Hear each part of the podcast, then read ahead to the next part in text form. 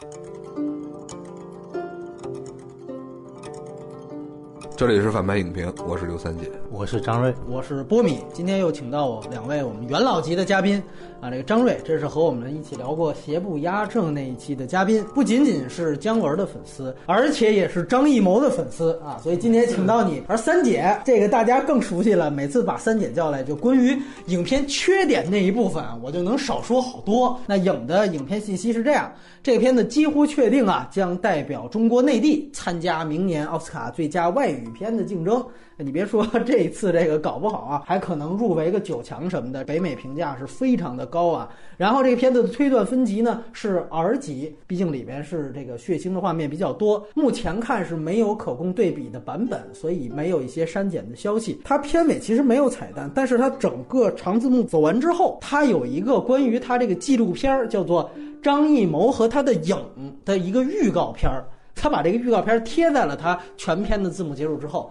这个呢，你也可以把它看作一种彩蛋。就是为了他这个纪录片来做一个造势，纪录片呢也在这个电影院独立上映啊，记住它是独立上映，你要单买票的。那么格式呢，这个电影是二 D 数字电影，虽然呢整个色调确实没有太多的鲜艳颜色的场面出现，但是它并不是一个刻意做成的黑白电影啊。那么它的数字中间片是 4K 的分辨率，国别是中国内地，出品方是有乐创，那当然前身就是乐视影业。而腾讯影业以及香港的完美微秀也都参与出品了。这个片子呢，其实有原著，它是根据朱苏进的纽三同人小说《荆州杀》来改编的。它的初始的剧本名称叫做《三国荆州》啊。但是值得注意的是，原来的同人小说它用的是三国里面本身的这个人物名称啊，周瑜啊、啊关羽啊这些。而电影在改编之后啊，不仅是架空了时代。而且全部使用了化名。那同人原著的作者这个朱苏进，顺便说一句，他本身也是一位编剧，他写过大量的历史同人影视作品，还参与过姜文的《让子弹飞》的编剧。最早以前，他还写过谢晋的《鸦片战争》，那么以及高口碑的这个电视剧《江山风雨情》呢？像《江山风雨情》这种。典型是聚焦明末时期的一个同人电视剧啊，其实这样算更合适一些。导演是第五代的导演，所谓国师张艺谋，这是他的第二十一部长篇电影。那今年也是他作为导演从影的整整的第三十年了。那制片人有这个乐创，也就是原来乐视影业的老总张昭啊，当然这个不是东吴那个张昭啊。那么编剧他其实是有一位女编剧，叫做李薇啊，之前其实并没有太多的。代表作主演呢，就是大家熟悉的这个超厉害组合邓超还有孙俪夫妇。那当然，邓超是一人分饰两角，子瑜和影子，而胡军和吴磊在这里面是饰演这个所谓杨仓父子啊。那么郑恺饰演的是这个主公佩良，王景春饰演的是鲁岩。王千源饰演的是田战，那么摄影是张艺谋的御用摄影师赵小丁啊，这个是从《十面埋伏》到《长城》再到这一部，几乎都是由赵小丁来掌镜的。那么他曾经凭借《十面埋伏》获得过奥斯卡最佳摄影奖的提名，配乐呢却是一个张艺谋这次新合作的对象。是音乐人捞仔，那他之前只写过一些，比如说像陆川的《可可西里》，还有成龙的《警察故事二零一三》。那这个片子的世界首映日啊，其实是在今年的威尼斯电影节，它当时是展映非竞赛影片，是在二零一八年，也就是今年的九月三十号在内地上映。成本 IMDB 显示是三亿人民币啊，这个按说在内地算是挺高的投资了。当然呢。比长城来讲呢，可能要少一些。长城当时是一点五亿美元，当年这个张伟平号称十三钗的投资也到了一亿美元，这个只是当时大家都不相信而已啊。那么这个片子的票房目前在内地上映的首映日。是获得了六千六百万的人民币票房，这个开画成绩不如当年的长城啊。目前呢，两天票房破亿，预计最终票房可能是在八到十亿之间，超过张艺谋史上最高的长城十一点七三亿的票房呢是有难度，但也绝非不可能。以上。就是所有的影的影片信息。那接下来我们先会播放我们最后录制的打分环节内容，简单说一下理由，推荐与否。来，张瑞先。打分六点五，嘿，我以为你更高呢。可以说一下我打分的标准吧？十分肯定是不存在的，最高分我可能会打九点五或者九分。一般来说，一年能有一个八分、八点五的，可能会有，也可能就不会有。这个片儿肯定是及格的，但是它又有张艺谋妥协的问题。如果是推荐的话，十一档这几个片子来看的话，还是可以看一下影。因为其他两个可能更不好。推荐人群，我就推荐给那些喜欢看开心麻花的吧。行，我这还得琢磨琢磨，你为什么推荐这？来，三姐打分的话，我觉得这也就四分。咱们多少回了都说过了，是吧？虽然我承认刚才你们二位说的，说这片子的话完成度挺好，整个来说的话不错，但是它距离我认为张艺谋应该花这个钱然后拍出来的东西的话，差太远了。再有一个的话呢，说实在的，这个片子哪怕是从打发时间的角度来讲呢，个人都觉得它不是特别的合格。如果我不是为了咱们去谈这个事儿的话，我连看都不会看。像我觉得它真就是个网络大电影的升级版。个人是就跟张云老师是一模一样的。看开心麻花的同志们可以平移看看这个片儿，你换一个口味儿啊，吃肉是吧？鸡肉、猪肉你可以换着吃，都一样啊。基本上这样，我最后给六点五分，我是一直在六到六点五之中犹豫。所以我觉得我加零点五分，我在后面我也会讲，因为中国电影现在整个样式是缺乏形式为先这个事情的。就算他把水墨这个东西当做一个形式的噱头，这个也算是现在的大部分电影当中的一个少数。所以我觉得这个东西是挺重要的。就我最后零点五分是加在这儿，它绝对不能被当做一个跟历史沾边的东西去看，它就是一个古装的同人电影。对于同人这个概念，后面我也会去说。其实我今天请二位来说句实话，关于影片的本身。看完之后，我是觉得真没有什么可说的。我对这个片子一来，我也不会说像一个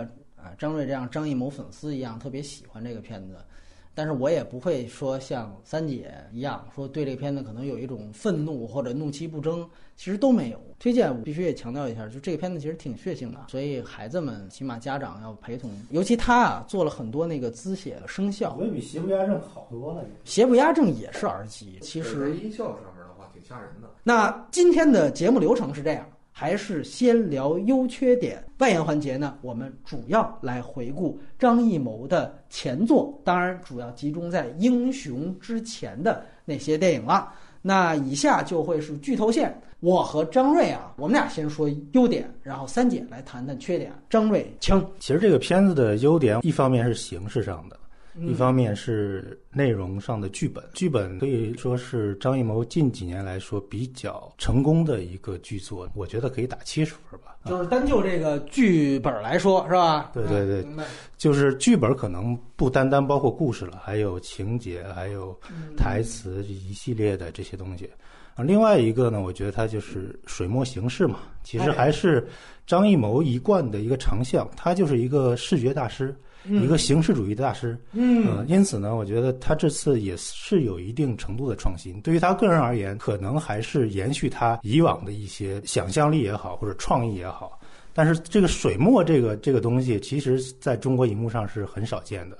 而且在世界影坛估计都是很少，因为是中国元素嘛，所以他从这个形式去入手，然后又通过这样一个故事，其实是形式和内容结合的比较恰当的一个作品了。水墨的一些场景设计、道具，包括人物的服装，以及他那些兵器，以及他那个自己设计的那个伞。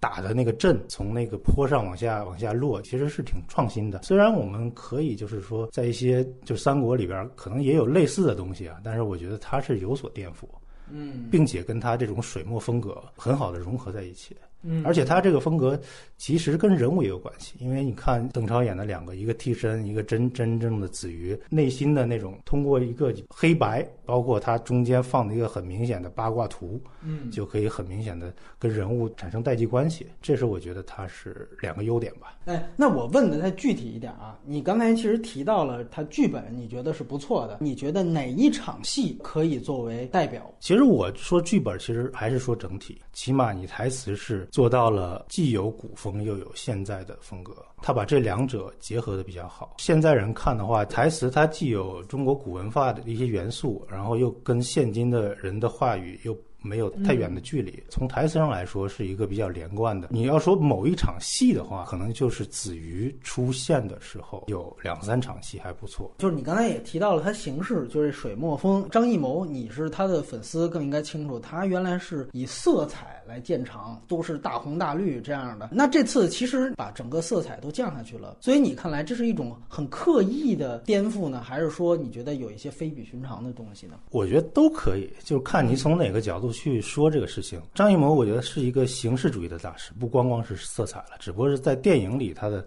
色彩表现的比较突出。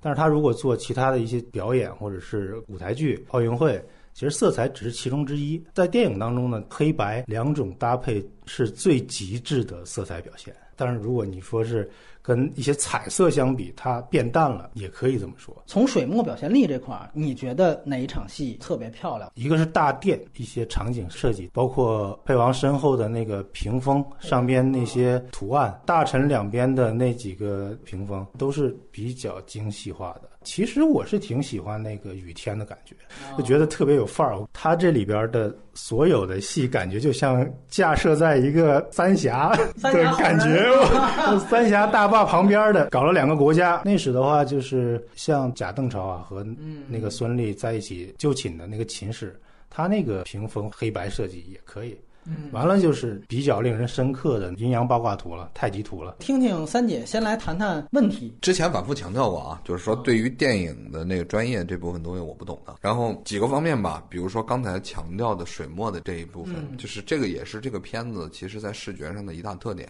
嗯，但是呢，从整个构图或者审美上来讲的话，张艺谋其实是不太懂水墨或者说泼墨山水的。就是他的这种东西呢，只是把就是泼墨山水的颜色放了上去，灰蒙蒙、灰突突，他做到了这个。但实际上在操作上的话，可能反倒是到了室外以后，外景外景啊山石的时候，因为那本身是什么？是特效做的，嗯，所以他这个时候的话呢，有一点儿那个感觉，但是也并不是非常有传统美感的，就是它是一种伪中国文化，它有中国元素，但是它是个伪中国文化。我对它的评价就是什么呢？就是齐白石啊，虽然咱们说他那画一平尺多少钱，嗯，对吧？但是老爷子其实是画虾蟹的，当年出身呢也是木匠出身，你指望他去做什么泼墨山水啊？他自己其实也没什么把握。现在放上去以后呢，就是说给外国人看，或者说给现在很多的小孩儿就没事儿老说什么中国风啊，哎，然后从漫画里边理解的中国元素啊，他们这样的层次的孩子来说的话，他们觉得哦，这就是中国。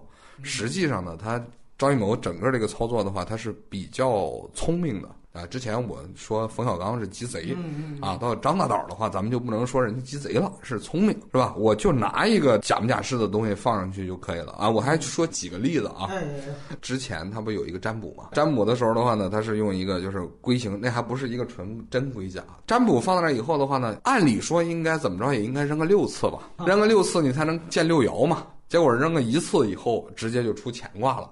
是吧？这我也信啊，就是说，因为我看了一下，它这实际上等于是每一个上面的话是有爻的，嗯，对吧？这个我也可以说说，哎，这好像是靠谱的。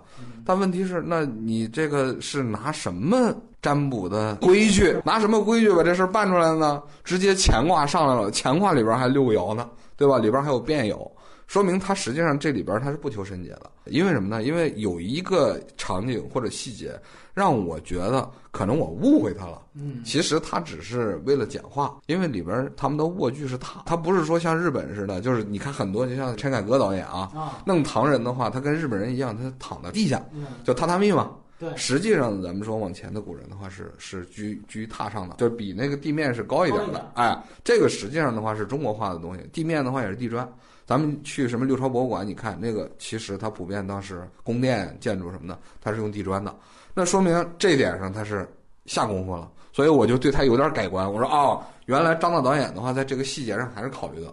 结果什么时候塌了呢？嗯，上殿，上殿让子瑜谢剑和印。罢官那段，哎，罢官那段儿，那个印呢，那多大个儿？手抓这么大个儿。你甭管是三国也好，还是什么东西也好，你放心，当时那印多大个儿呢？哎，大拇指肚子这么大，比这大一点儿。金印也就这么大，为什么？因为这是竹简上面盖盖在印泥上的。嗯，这么大个儿的那个什么巴掌不上去，它盖不上去，它盖哪儿？盖脸上嘛，对吧？它这是不行的。就这个时候，我终于明白，他他妈还是不明白，或者说他根本就不懂。只不过是之前的话，可能是啥？是有两个明白人告诉他，哎，这这这可能是这样合适。然后咱们说里边的家具也好，布置也好，可以看出来叫什么叫混搭风，就是你想做出来一个叫魏晋风度，结果抄进去的东西的话都是明清的，对吧？这一看就是清朝的那个地主家里边放的那个雕花。哦，你说雕花是明清的，还是哪些是家具啊？比如说屏风，屏风底部那个木木质那雕花，那是清朝的，一看就是清朝货。而且是咱们说地主家里边那种玩意儿啊，往里边放，就看得出来，他在这个上面的话，他反倒没要求，或者说他脑子里面没有这个意识，他的审美就只能到这层面。就是刚才说齐白石老人画值不值钱都值，懂不懂？狗屁也不懂。嘉宾观点不代表本台立场。您接着说。接下来另外一个啊，就是什么呢？就是说在情节的这个上面，我我我今天可能说问题说的多啊。是来这干这个来的。啊，为什么有这么大怨气啊？昨天这正好堵车，结果我买了两遍电影票。我第一场啊，我错过了二十分钟，然后我又买了第二场。我说心说把前面补上吧。结果我把第二场看完以后，我说这他妈前面就不无所谓吗？是这个言归正传啊，情节上来说的话，它的整个的安排啊，就体现了一种村夫的想象，就他有一种非常典型的，就是中国人对于政治想象，就是权谋、战争等等，出于一种就是完全农业文明的，就是一个老农民，他去想象的是什么？就是人坑人，他整个里边弥漫的这个态度，我去在这里边反复的背叛、背叛、背叛，这是他对于权谋或者是说战争等等应有的这种理解。所以，我认为它实际上在设置上是非常的 low 的，而且这种反转的话，它是很电视剧化的，因为这个人物脸谱化是非常清晰的。就是在这，哎，奸臣，奸臣，哎，该杀人了啊，该杀人了。那我觉得那就不是说大师水平如何如何高，而是说他跟平常你看的宫斗剧太像。他实际上是一个男人，然后拿着刀捅人的宫斗剧。然后再有第三个的话，这演员，准确的讲，只有郑恺在最后就是他的角色反转的时候，看得出来有一定的演技成分在。嗯。然后这个谁呢？邓超的话呢，很用力，但是用力过猛。真的不好看，他的那种感觉的话，就是说不像《影子武士》里边，人家也是一个演员，然后去演两个角色，能够把那种东西的话去进行非常明确的区分，就是那种感觉，每一个细节里边去操作，然后说这两个人他是不一样的，武田信玄和一个普通的这个影子。啊，影子不一样。但是呢，在这里边的话，那个什么邓超无非就是扮相和他当时的那种说话语气的变化。那人的气质完全就一样的，那俩人子瑜也好和靖州的话，那看起来其实就是一个人，没有什么说在里边说能够去把他表演出真正差别，反正我没看出来啊。然后里边女性角色的话几乎就没用，而且演的也差，像关晓彤那演的那是真差，那那那简直就是放那以后的话，你真就是演国民闺女就好了，不要去演这种剧，完全是浪费。进去以后的话，她一点都不入戏。就是咱们就谈这演员本身，他那状态就不入戏。剩下的那那几位的话，那就连谈都不用谈啊。王千源在里边的话，前面使了大劲儿，子瑜跟他两个人谈了一个非常深入的话题。但是接下来的话呢，他是成了个大星，然后也没有什么情绪，真正需要他去什么情绪的东西。哎，从头干到尾就行了，杀吧杀吧杀吧，拿着把伞在那扭一扭。我对整个剧印象最深刻的就是刚才说的这个，拿着伞扭一扭选女人啊，扭下腰。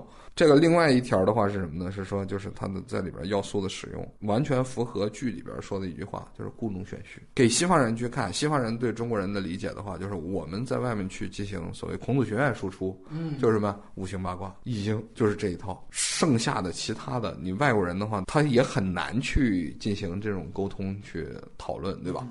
但问题是呢，张大导的话就很愿意去把这种非常浅薄的这一部分东西，然后去拿出去，去跟你进行一种对接。你比如说他他那太极图，那个太极图的操作的目的是什么呢？我们说它里边有阴有阳，那么整个片子里边阴起了什么样的作用呢？哎，到最后结尾看出来的话，好扭腰，对吧？作为女性的模式，然后我去扭下腰，然后这个东西的话，他就把阴阳的问题进行了照顾了，很好。这个是作为取悦于完全不懂中国文化的这一部分人啊。西方人也好，还是说我们的年轻人也好的话，他他妈挺合适，因为他只知道有这个符号，别的他妈什么也不懂，所以这个故弄玄虚是合适的。整个片子的话，它就应该是一个给低龄的女性看的，因为你选角也是这个，一群跑男啊，对不对？你凑的差不多，把这个要矮化女性啊！我注意一下，这这这完全就是冲着这么个方向来的嘛。然后最后说一个啊，就应该否定的，它这个片子里边最大问题就是把故弄玄虚扒掉了以后，它里边的内核是漫画，是日漫。它里边包括撑着伞往下滑的这些情节，它都是从日漫里边借出来的，这都是日本漫画里边早就有的一些东西，比如什么忍者啊，忍者的那个漫画的话，我我曾经看过，只不过稍稍有些变化，人家是拿上下两面伞，它里边的剧情也好，还是说画面也好，都充斥着日本漫画的感觉。他可能他自己所有的这部分就是思想资源的话，是从这个东西里边来的。一个这样层次的啊，就中国 number one 的导演啊，就最后就拍出这么个玩意儿来。这个你让人怎么夸他嘛？你放怎么夸呀？他整个的格局低到了一个什么？就是这他妈是什么？这是 HBO 的斯巴达克斯，他卖的是什么？卖的是血腥，卖的是权谋，卖的是这个。你接下来就差一样，差色情了。他把这几个东西都凑齐了以后，也有其实啊，也也有是吧？那我没注意。就是说，整个这些东西都凑在一块儿，放到 HBO 上面，人有线成人电视台最合适放这东西。它就不是一个真正的可以称作艺术的作品，基本上评价反正就这样。我先问两个问题啊，等于其实你挑了一些历史细节的这个硬伤嘛，但是我们都注意到，它这个片子它没有说叫是三国时代，而且呢，刚才咱们介绍的时候也说了，它。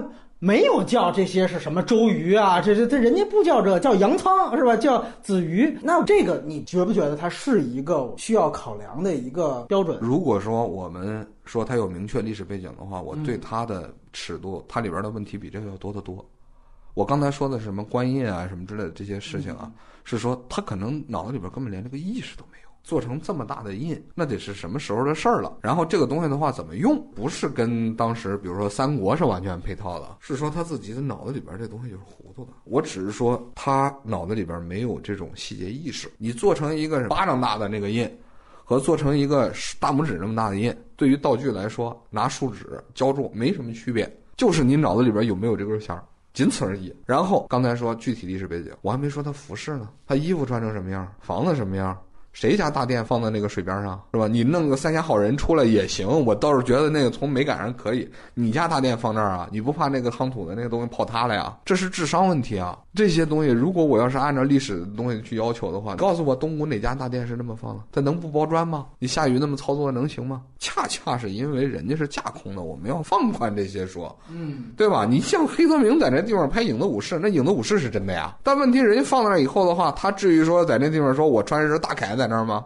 我这时候不对啊，我这时候应该是穿铜丸呢，对不对？人家不会说我脑子里边连这种意识都没有，但是他们能干出来什么事儿？我我我给你举一个啊，就是说我觉得特别不能容忍的东西，那里边沛国的主公郑恺演的这个哥们儿，他身上穿身衣裳啊，穿了个坎肩儿，就是垫肩式的坎肩儿，是在哪场戏？就是上朝了啊，上朝，然后最后的那个什么宴会上，而且这件衣服上面就搁那个水墨画的，呃，很脏。这个东西，首先我们先别说官服礼服。嗯，你说就是这身衣服它的美感在哪儿？而且它所有的衣服的质感的话，都是化纤面料的感觉，没有所谓的那种棉布衣服的这种感觉。这一点，咱们说你想做飘逸感是吧？你想做出无带当风是吧？那你能不能换个料子？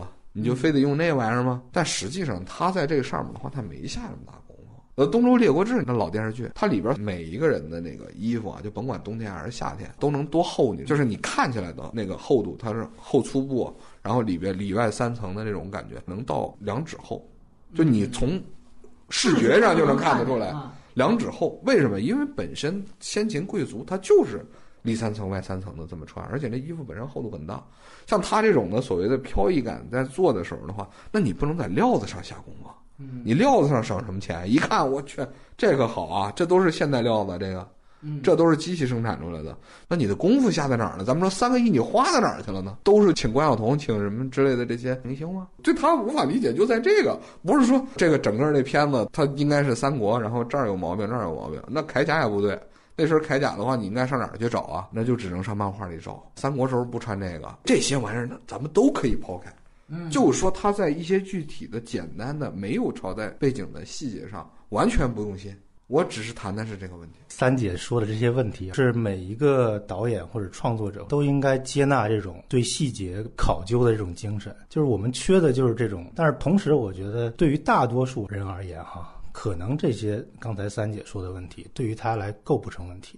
因为他本身不了解什么朝代用什么衣服，然后算卦是不是一定得六次或者是一次？从这个方面来讲，我觉得你对于一个架空的观念，比如说那个印的问题，我觉得都可以。大小对于我来说，其实符不符合史实，对我来说没有任何问题，就是看你对这个东西的一个接纳度。你如果是学这个的，看那个所有的电视也好，电影也好，如果不符合，觉得特别扭。那那肯定是特别扭。我我如果了解的话，我也别扭。但我不了解的前提下，我觉得就还可以。他这个电影又是面面向大众的，输出中国文化也好，在国内去传播这种文化也好，他肯定是面面向小白的。而且现在的小白，别说专家了，连半专家的程度，我觉得都达不到。所以他这个，我觉得可以满足大部分的人的要求，就从细节的角度来说，而且从艺术创作的角度来说，我认为啊，你其实可以特别挥洒自如一点。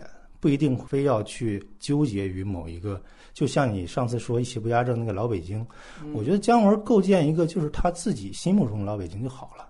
就是在我观念里，他不是这样，但姜文版里他就是那样，就那样就那样了，这就是一个。对于创作者主观世界的一个尊重吧，我觉得这种尊重是和他所做出的这些个成品，是电影也好，或者其他艺术形态也好，是必要的。因为你只有这样才会百花齐放，会有多种多样的一些东西出来。就算你这个张艺谋搞了一个三国背景的故事，然后把它架空拍了一个全游那样的东西，嗯，我觉得也未尝不可。就是有的人可能非常专注于这个写实，有的人可能就专注于写意。我觉得这是一个艺术的多样性。我的意思是什么呢？是说我们没有高级的。嗯，这个是这个惨的是在这儿，就是说非常少啊，不是不是少，是说就是站在格局角度来讲的话，我们是没有高级的。贾樟柯是非常优秀的导演，但你看他关注底层的时候的话，他往往其实是做个案的操作。就原来英雄当时说的时候叫史诗片，对吧？但实际上的话，我们一个史诗片没拍出来，就我们没有任何有格局的东西出来，这一点才是问题。就是说，你说百花齐放，我同意。就是张艺谋他的认识水平、知识水平就在那儿，咱们尊重他个人的表达的话，那是很正常的，对吧？他自己也就塑造出这样的世界。那我天天看他们日本漫画人，我还能塑造出什么世界来？那也就这层次。但问题是我们一点高级都没有啊！他能有这个钱，张艺谋和陈凯歌都是人家能扔三个亿、扔八个亿让你去造一回的人，但是他们连个敦煌都拍不出来嘛？就是当年是中日合拍的那个，对吧？那个是七千万人民币还是还是多少钱？我记得是。那个已经是很牛逼了，但是说实在，他们两个连敦煌都拍不出来，可能也就《霸王别姬》还行，像英雄什么之类的那种玩意儿，哪有格局啊？最后俩人靠嘴说，是吧？和平，你就会发现他们有这个钱，但实际上他们是一群只能去做这样的相对 low 的团体操的。我认为还是一个标准的问题，就是一个是标准，一个是角度，就是你你所认为的什么是史诗，在我看来可能是不一样的，在张艺谋看来可能又是不一样的，而且他会进行很多元素的复杂的转换，搞出来是。一个综合性的东西嘛。如果我是注重表达，所以他可能会在人物上或者是故事上下的力多一些。他如果是没有详略之分的话，我觉得反而对艺术品生损害。我有这么一个问题，我也看到了，当时侯耀贤拍出《刺客聂隐娘》的时候，上映之后也有出现说，对于聂隐娘那个片子，说他服饰啊种种方面。因为他那是明确朝代嘛，就说甚至都具体到多少年，就说可能会有一些年代的误差，说有的甚至能出现大概是前后五十年左右的这样的一个误差，啊，尤其是在服饰上有人做这个考究。对于我们来说，这种历史误差都有，包括你像好莱坞的很多片子，比如像这个《勇敢的心》，这个在中国大家都觉得算是一个公认的杰作。但是其实那个片子，在这个尤其苏格兰那边的历史学家看来，那简直能找出一百个以上的历史的硬伤。但是这些呢，后来无论说奖项上，还是说大众心目当中，都觉得这都算是不错的电影。怎么去衡量？这个历史的真实度对于一个影片这个优缺点的损害，这个事儿啊是这样的。比如说《刺客聂隐娘》那个电影上映的时候的话，我还写过一篇文章，就是看不懂聂隐娘的人是不配谈中国传统文化的。我认为它是一个什么？它是一个相当于是标杆儿。但是呢，我也能看得出来，刚才你说的，它不是五十年，甚至一百年，就甚至就是宋朝的东西啊，就是它不是完全的真正能做到对唐朝完全复原的。实事求是的讲，但是最重要的，当时我在这篇文章里边最重要谈的是什么东西呢？是说这个片子只要它里边的人物不说话，它所有东西定格下来以后，它就是唐朝的画，它就是唐朝的场景。为什么会出现这样的东西？这叫什么？这叫气质，就是说一个时代的精神气质。或者说叫朝代的历史感、时代的历史感。比如说啊，我还是拿那个例子，黑泽明的很多的片子，它其实是没有时代背景的。你究竟是幕府时代、战国时代，还是说什么时代，对吧？因为日本本身武士时代很长啊，也是将近一千年的时间。任何一段时间，它其实服饰什么的都不一样。你说蜘蛛朝城，那你算是什么时候呢？嗯嗯，对吧？然后还是七五师，莎士比亚，对对对啊，你你这个东西你也没法说乱，它到底是一个什么时候呢？你不能去给它去进行这样的时间的标定。但问题是，它里边真正的精神气质，是一个时代的精神气质。比如说，我要演的是乱世，我说的它是一个什么？是中古时代的乱世，嗯，是个上古时代的乱世，是一个什么？是一个近古时代的东西。这个东西的话，是能够去让你去做体会的。什么叫体会？就是说，你什么叫高级、高级、高级感是从哪儿出来的？是说你能够无限的贴近这东西。因为陈寅恪先生啊，其实有一句话是说，历史的研究其实是至此而非彼的一个特性，就是说你去找的历史感其实是这个东西，就是这一朝和那一朝是此而非彼。为什么不同？你能够去体会到这个东西，它是一种真正用心体会的玩意儿。而我们看到的这个《霸王别姬》牛逼之处，就在于说，它真真正正放出来是一个民国时代戏园的那一套，它让你真能沉浸到当时的一个状态里边。刚才说姜文复制，说实在那玩意儿，我就觉得他没做到。那那个姜文说他是自己想象啊，他是想象的，他是大院子弟，是中国共产党的大院子弟，是新时代贵族。新时代贵族去想象当年的那个东西，他脑子里边想的不是那个。同样的是，张艺谋是西北陇上的一个农民，他去想象的历史，比如说黄金甲，比如说这个什么英雄，他去想象的那个东西的话，他也有他自己的那个特征的，而不是像侯孝贤的那种状态。侯孝贤往那儿一放，那个东西的话是唐朝感，我不是说他他妈就是唐朝。那是什么？那是纪录片甚至说，咱说今天做纪录片你都做不了那么好。但是侯孝贤能做出唐朝感，问题就是说，陈凯歌也好，张艺谋也好，他们这些人连唐朝感是什么都不知道，就别说能做出来。这是我认为最大的问题，是那个感。所以就是你的意思是说，只要整体的核把握住，有细节的偏差其实都不要紧，是这意思是吧？我不认为这个东西很要紧。咱们直白的说一个问题啊，很多。大导还有历史剧，或者说国内的这部分电影，他们其实是完全可以忽略朝代背景的。在他们脑子里边的话，中国就叫古代现代，嗯，就只有这个概念，那就叫古代，这就是现代。他们一甩出去以后的话，就是两千年都一样。真心说啊，只要不扎辫子，那都都是明朝之前啊；扎上辫子就是清朝之后，然后接下来就是现代，仅此而已。真的没有说把这种感能放出来的。那么，如果是这样的话，那你跟日本漫画有什么区别？这不就是架空吗？架空剧，对，人家就是架空了，就是架空嘛，你就全架空嘛，对吧？全架空嘛。问题是，那你告诉我那里边那个八卦图是一个什么意思？从文化意蕴上来讲，那你既然把它放进去了，那你告诉我它是什么？你能告诉我你的那个卜筮的过程，就是你占卜的过程，它是什么？还有它里边拿着大刀是吧？还有那把破伞。它意味着什么？这些东西的话，你放到这去以后的话，你只给我了标签，你没告诉我意思，那你不是故弄玄虚是什么呢？你如果说你这里边的话是承载了中国历史上两千年啊，咱们就说两千年，它但凡是有一个现实的物象了，那好，那我我可以去这么理解。我说这五行是吧？五行相克，有红范五行，有这个五行，有伏羲五行，有这些，可以。那你什么都没有，那你现在在这地方放到那儿去，你又不解释，那你做的是个什么玩意儿？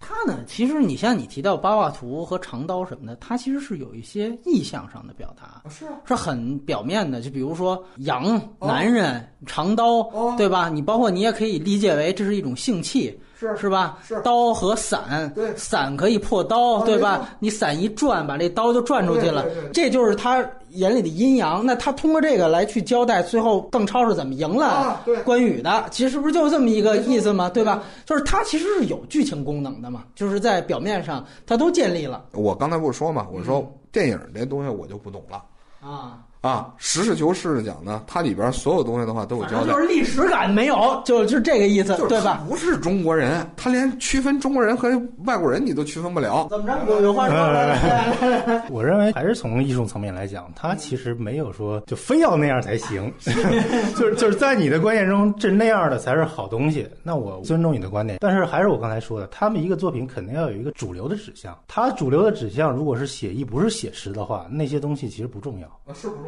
对啊，而且你说故弄玄虚，我就是故弄玄虚，故弄玄虚是好的，它恰恰因为故弄玄虚才有味道在里边，它并不需要去把一个唐朝感展现出来，或者是三国感展现出来。这个跟剧情完全没有关系，你展现出三国感，对它其他的一些主题上的东西完全没有帮助，只能是是一个哦，我有一种历史感的东西在里边。但他可能一开始就不是想拍一个历史感的东西，他想表达的权谋或者替身的故事也好，或者是真假的故事也好，或者是阴阳的故事也好，故弄玄虚，我觉得也就够了。但是我觉得他故弄玄虚，但不是雕虫小技，这一点可能咱俩有分歧。就是你觉得这也是雕虫小技，但是我觉得是故弄玄虚，但不是雕虫小技。两位的意见我都在听，今天我觉得挺好的一件事情，省了我好多事儿。从三姐这边儿，其实跟我上次聊那个贾樟柯是一样的，我觉得有这样的一个期待。可能过度的放在了明导身上，就是因为中国现在没有可以拍出好东西的这个人了，而明导现在显然他把他自己的目标放得特别特别的低，在这样一个非常规定的动作当中完成的好像还可以就完了。但实际上，他远远可以做一个更厉害的东西。但是另外一方面呢，我也非常认同，就是《影》这个片子呢，其实我给他的一个最大的定位啊，我是把它当做扎克施耐德原来拍了一个片子叫做《三百勇士》，啊，斯巴达三百勇士，就是一个完全根据漫画来改编的一个非常有画面感的这样的一个漫画电影。我觉得影基本上就是这样的一个对位，并不是高级黑。我觉得它其实挺好的，去普及的一个概念，就是同人电影的这样的一个概念。而且呢，直接的就把这个纽三同人的这样的一个亚文化的概念，第一次的向整个主流文化展现出来。我觉得，如果你把它定义为一个斯巴达三百勇士的话，我们其实这里有一个区别，就是说古装片和历史片的区别。就其实这两个事儿，它是不是能够划等号？在我看来，它是不划等号的。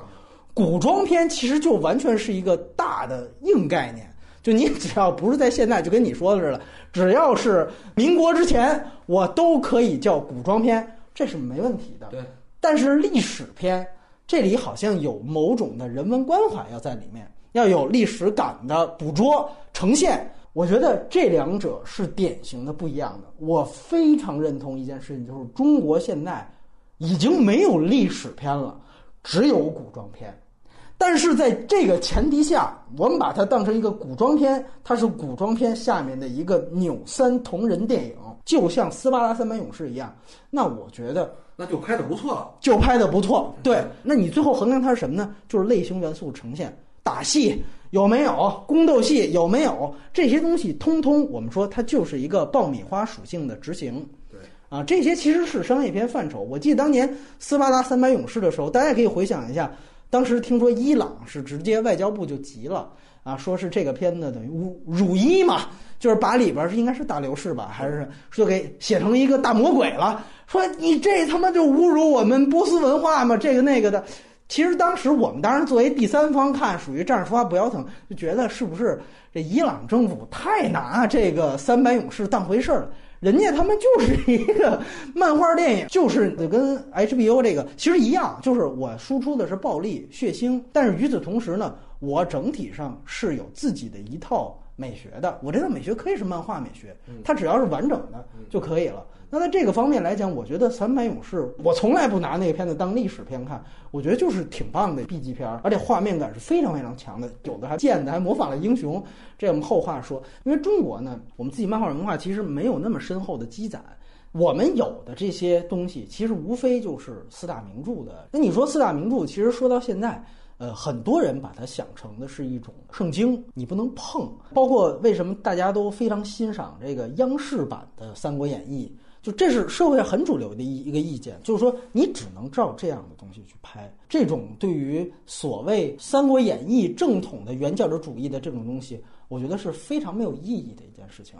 从这个角度来说，无论是影还是前面像麦庄他们做的关云长这些扭三的同人电影，我其实都是一种尝试的体现。从这方面来讲，我其实乐见其成的，这个是我的一个基本态度。我们在本身没有所谓的主流正常文化的情况下。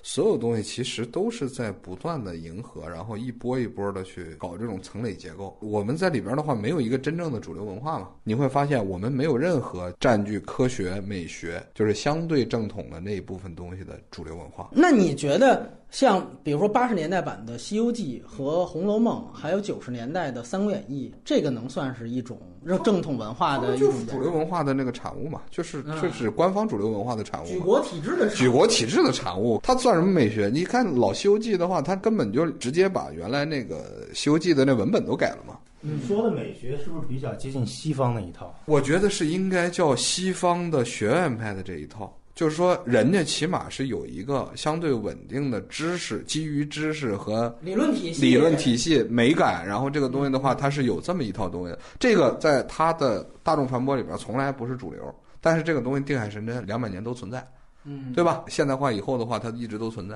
嗯，但问题是，我们的问题是什么呢？是说我们除了刚才说的官方主流之外，另外一部分的话就是追逐各种各样的热点。哎，我借着三姐这个逻辑，是我认为。错把央视版的这些四大名著的电视剧版本当成一种主流文化，这个是在我看来是一种遗毒的表现。是，它本来就是一群粉红嘛。对，我觉得这是一种遗毒的表现。而像这样的纽三同人，它能起到的一个所谓的正面意义是什么呢？其实就是冲击这样的一个东西。我告诉你，这个东西已经过时了，或者说这个东西已经不再被时代需要了。你们需要放下这个东西。关键问题是，同人的这一部分冲击，它也不是第一次。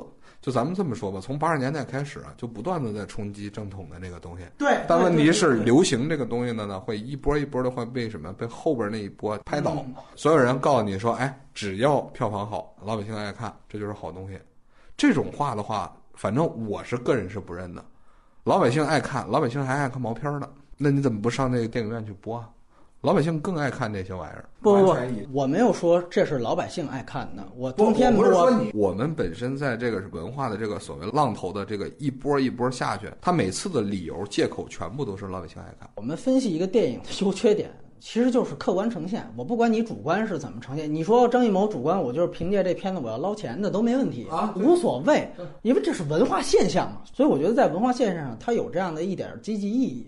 这是在我看来，就你说它消解嘛？是的，它能够消解官方官方主流意识形态嘛？但问题是我认为，如果你没有去站在所谓就是相对科学的什么之类那些一个相对稳定的玩意儿，我我本身也是历史自媒体，那么咱们说碰到的接触的有大批的，甚至现在已经他们已经成长起来写作者，在说什么呢？英雄里边去展示的战争场面如何如何的。符合历史，我们的带偏了，他是完全带偏了。你比如说像评书当年曾经带偏过我，我们认为每一个古代人打仗都是八十二斤，对吧？五百斤大锤，实际上这东西在中国来说的话，它是一个普遍现象。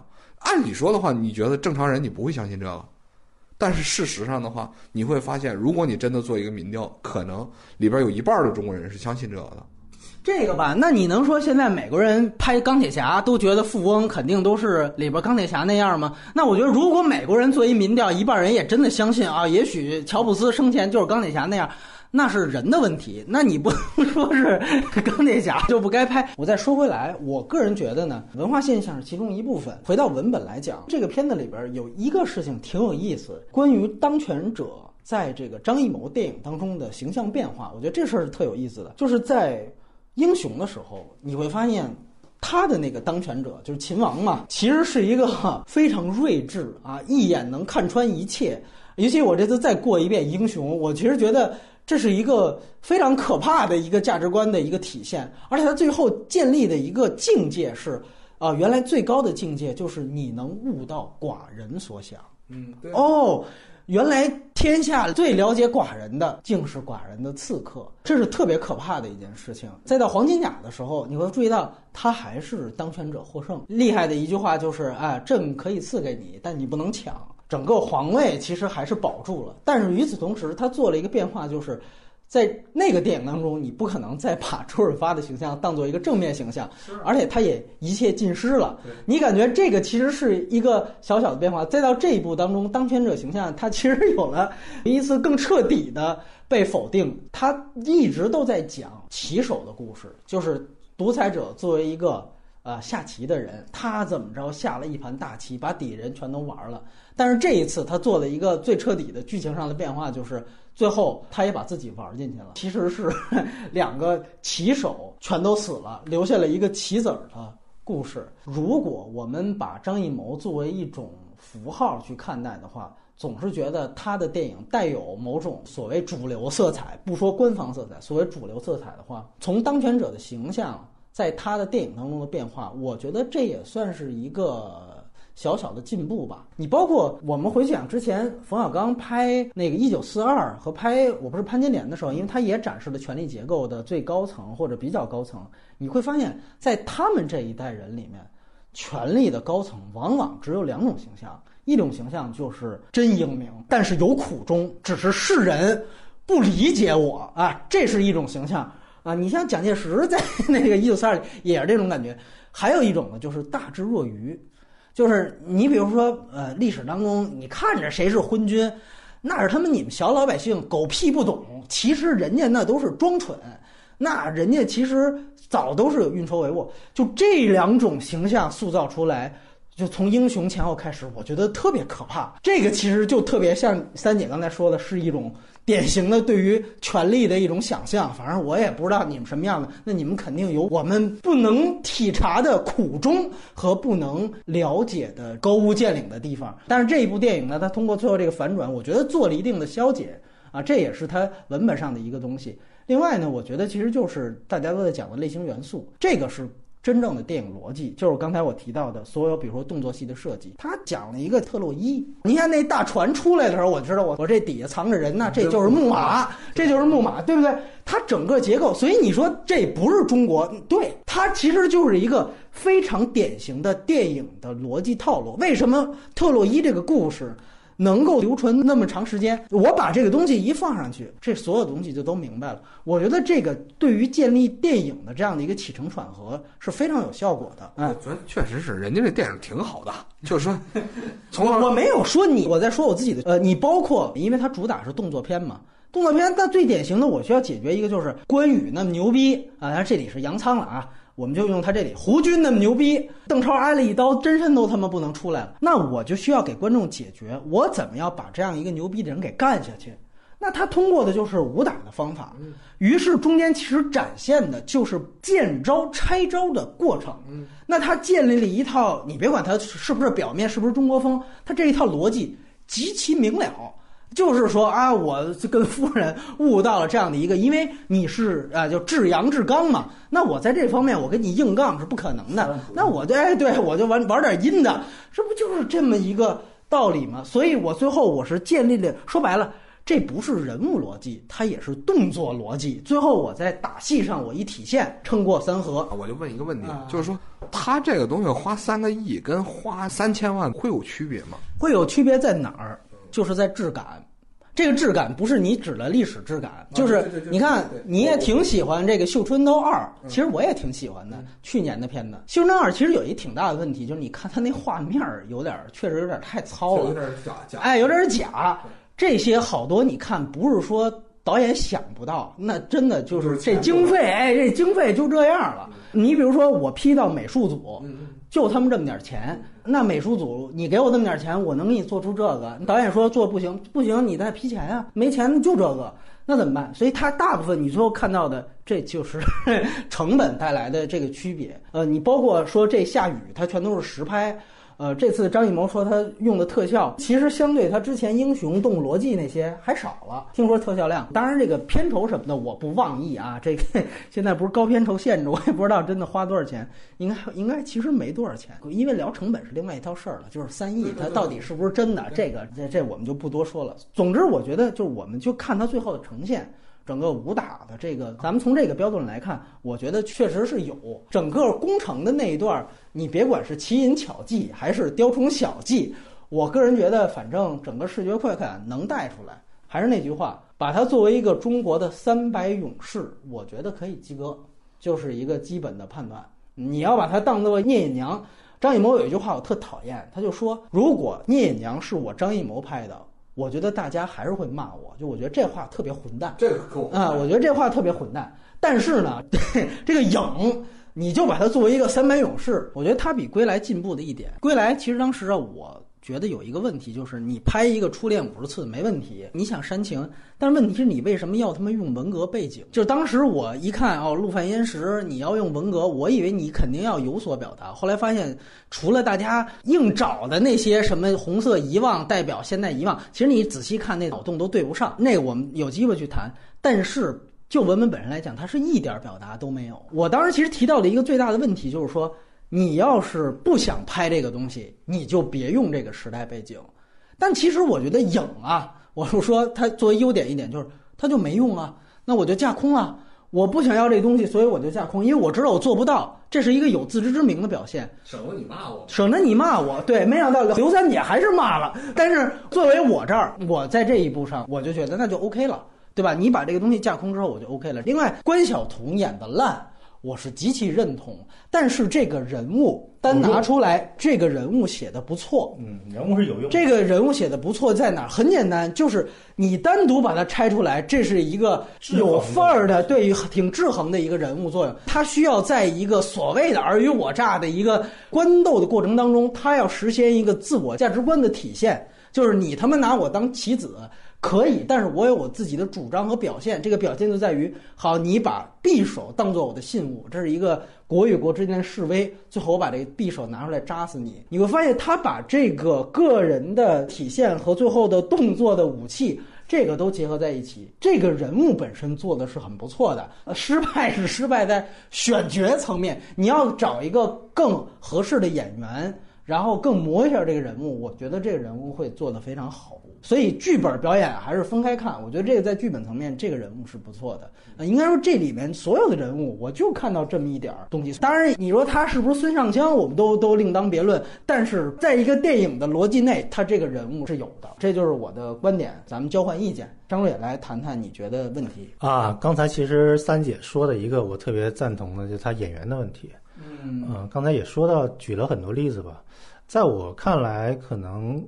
就邓超的那个真身哈，还有王景春那个角色演的是及格的，其他的我觉得都不太及格。张艺谋他自己是说要找一批会演戏的人，但是我就不理解为什么，其实也是会演戏的。你王千源和胡军是是是是是，我觉得是会演戏的人，但我不知道为什么表现的这么差。对对对，就是他们俩就基本就没有毫无个性可言，嗯，就更不用说那些小鲜肉了。嗯，那个吴磊就简直差上加差呀，和那个关晓彤是吧？不分伯仲啊。包括一开始第一场戏，郑恺说那个台词，我觉得那场戏从节奏上来说有点问题，可以剪短。另外，他说台词的那种感觉，其实就是一个电视剧的水平。台词写的是不错的，其实，但是说出来就变味儿了。另外一个大问题就是节奏，就张艺谋从近几年吧，他就放低身段了，他就没有想我要拍一个多么惊天地泣鬼神的片子，他就是一个跟着时代走的一个工匠。我觉得更像是这么一个身份。就是如果他对一个东西特别有感觉，可能会放更多的精力。比如说十三钗，我觉得相对来说，他从整体。的完成度相对在最近几年算是比较高的，我觉得它是下功夫下的最大的一个片子。但是你像《归来》或者是这一部，它明显是在朝着一个大众化、通俗化的节奏、一个通俗剧的方向去拍。嗯，他没有说我要去拍成《大红灯笼》啊，或者是《菊豆》啊这些特别有文艺感的电影。他自己肯定能拍出这种感觉，我相信他有这个能力，但是他没有选择这样做。一方面可能是经历，另一方面可能觉得大众现在不认可那一套了，在市场上有受众，所以就选择了这么一条路。我就要以通俗的方式把它拍出来，所以我认为是张艺谋自己去做的一个妥协。这一步也是整体的节奏是非常统一的，但是不是我希望看到的一个节奏。它可以更高级一点，更张弛有度，更聂隐娘一点。他是有这个能力。做成这个事儿的。而且他在很多的优点的那些地方下了那么大功夫，然后在演员和节奏上却选择了妥协，对这个作品就带来损害了。对，然后那个来三姐来聊聊优点，张老师已经聊完了是吗？他聊聊完了吧？缺点你已经说完了是吧？你都说够了。啊，我感觉我过瘾了。优点啊，这个片子可能要说有点优点的话，就是说它是一个挺完美的网络大电影。它整个讲故事的水平啊，真就是这个。如果刨掉刚广大广大我没看过，就是这种水平？网大肯定比这水平低啊，但是三姐是这样的观点。你你得这么说，就是说网大里边有一些讲故事讲的还可以的，跟这个讲故事的水平真就差不多了。整个这个操作来讲的话，要不我为什么问波米，如果是三千万拍这个，换一波演员没这么贵，是不是也差不多？我觉得可能还真差不多。就是张大导在里边去能够发挥的，可能就是最后调调色，然后还有那个特效的这部分。我我真不觉得这部片子有什么优点可谈。如果不是为了跟波米来吧，来来谈谈这个吧，我连看都不会看，因为预告片当时我就觉得他故弄玄虚，他搞那个什么阴阳八卦图，然后等到我真看完了以后，我就觉得我实在是浪费了票钱。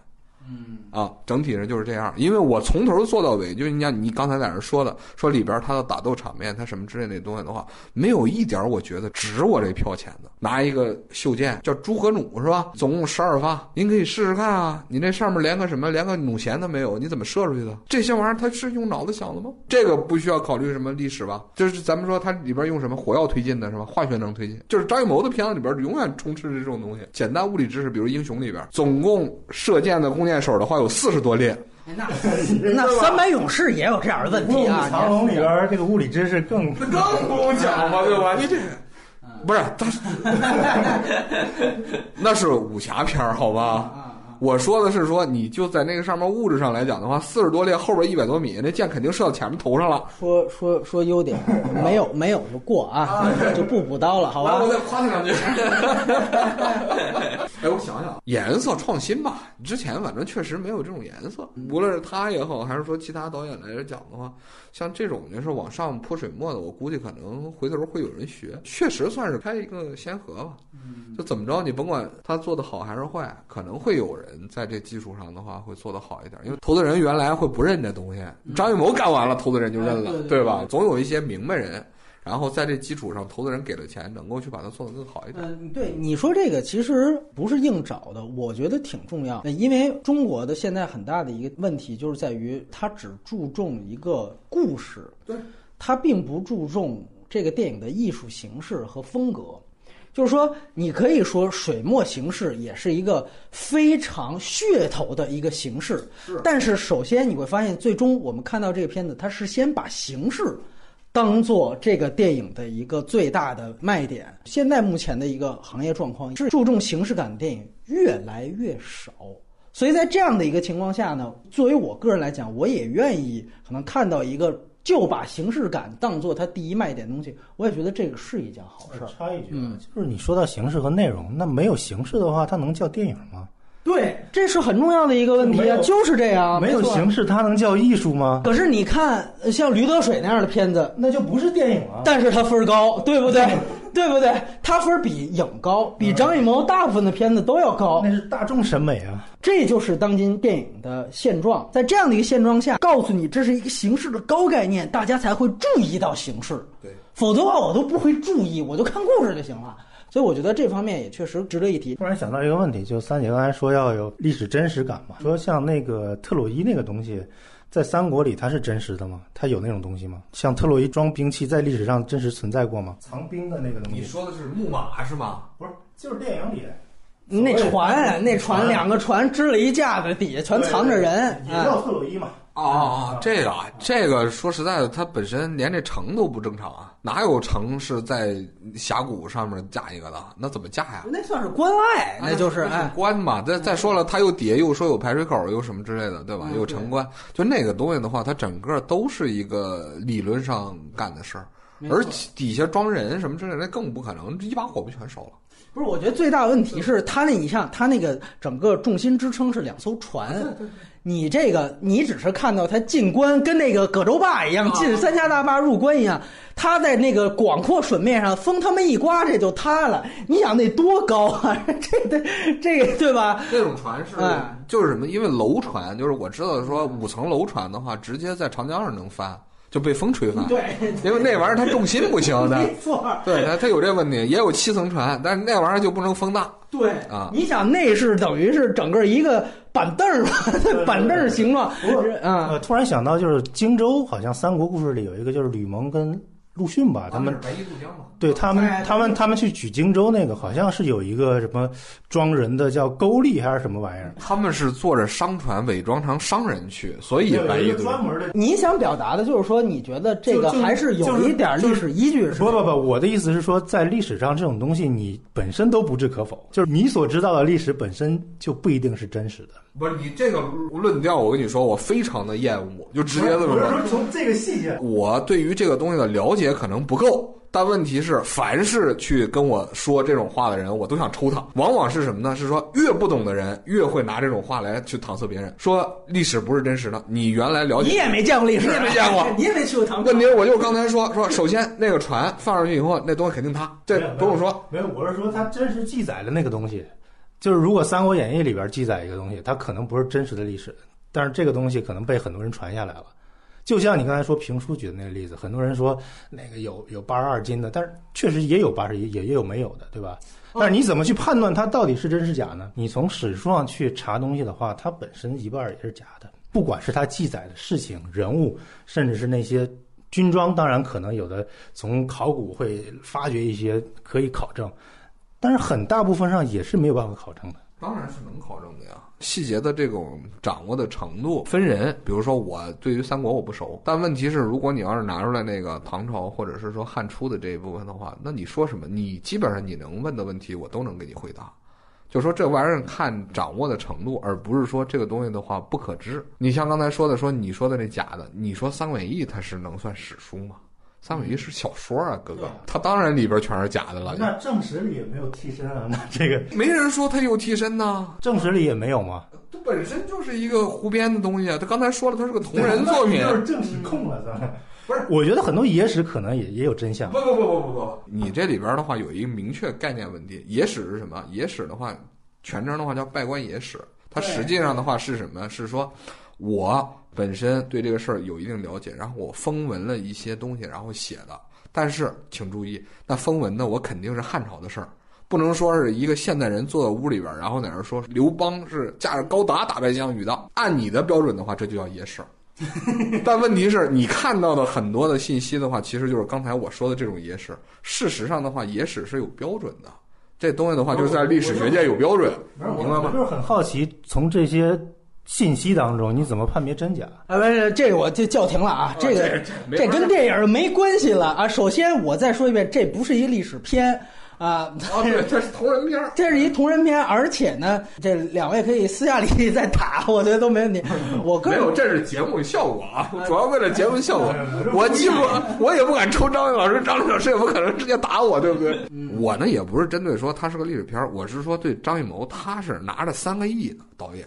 他能够拿到这个资源，但是最后没有达到这个效果。比如说，他达到说黑泽明的这样的水平，他没有达到，对吧？但是我觉得他的那地位应该干成这样的大事儿。是是，这我刚才替你总结了。对我们仨都都对，是一致的一。样一致的嘛。但问题是你现在干成这个，对吧？就是拍一同人片儿，你这就就就就 就也不是不行，也不是不行。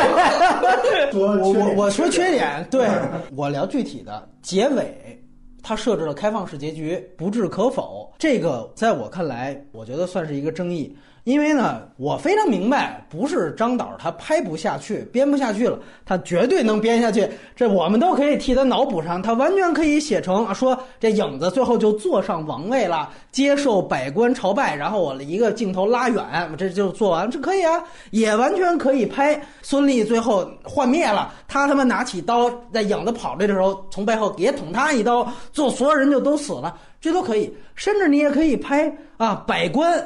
都明白出来这是影子啊，互相一使眼色，但是国不能一日无君啊，这种，那咱们干脆就都装傻，然后就拥戴他为王啊，甚至说，呃，孙俪就是他敢出去吼了，他也愿意去说真话了，但是没人信。对吧？我就把你当疯子给拖走了，你这些都可以当结局，每一种拍出来也都算是一种完成。但这片子都没拍，这个我觉得是这样，它在剧作上没有问题，开放式有什么问题啊？但是我觉得呢，它影响一个比较明确的主题表达。其实谈的就是说，你哪怕建立一个宫斗，你这宫斗最后你想体现一个什么意思？我觉得这个通过一个开放式结局，并没有有助于你最后对这个意思的传达。啊，我个人感觉这可能背后还是张艺谋的一种畏手畏脚的体现。这个片呢，你可以注意到一个特别大的情绪，就是虽然他用了这些偶像，但是他绝对不是去讲一个什么多浪漫的爱情故事。这个片子其实看着跟它的色调其实有一点是比较复合的，它很负能量。这个东西呢，接近于黄金甲。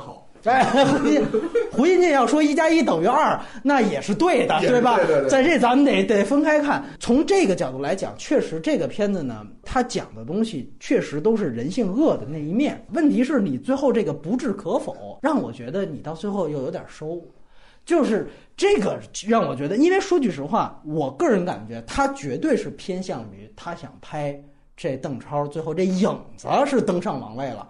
他是有这个想法和暗示的，但是呢，他肯定是觉得一来审查，哪怕我架空了，是不是官员都得找我谈话，对吧？你这个这什么意思？你要影射什么呢？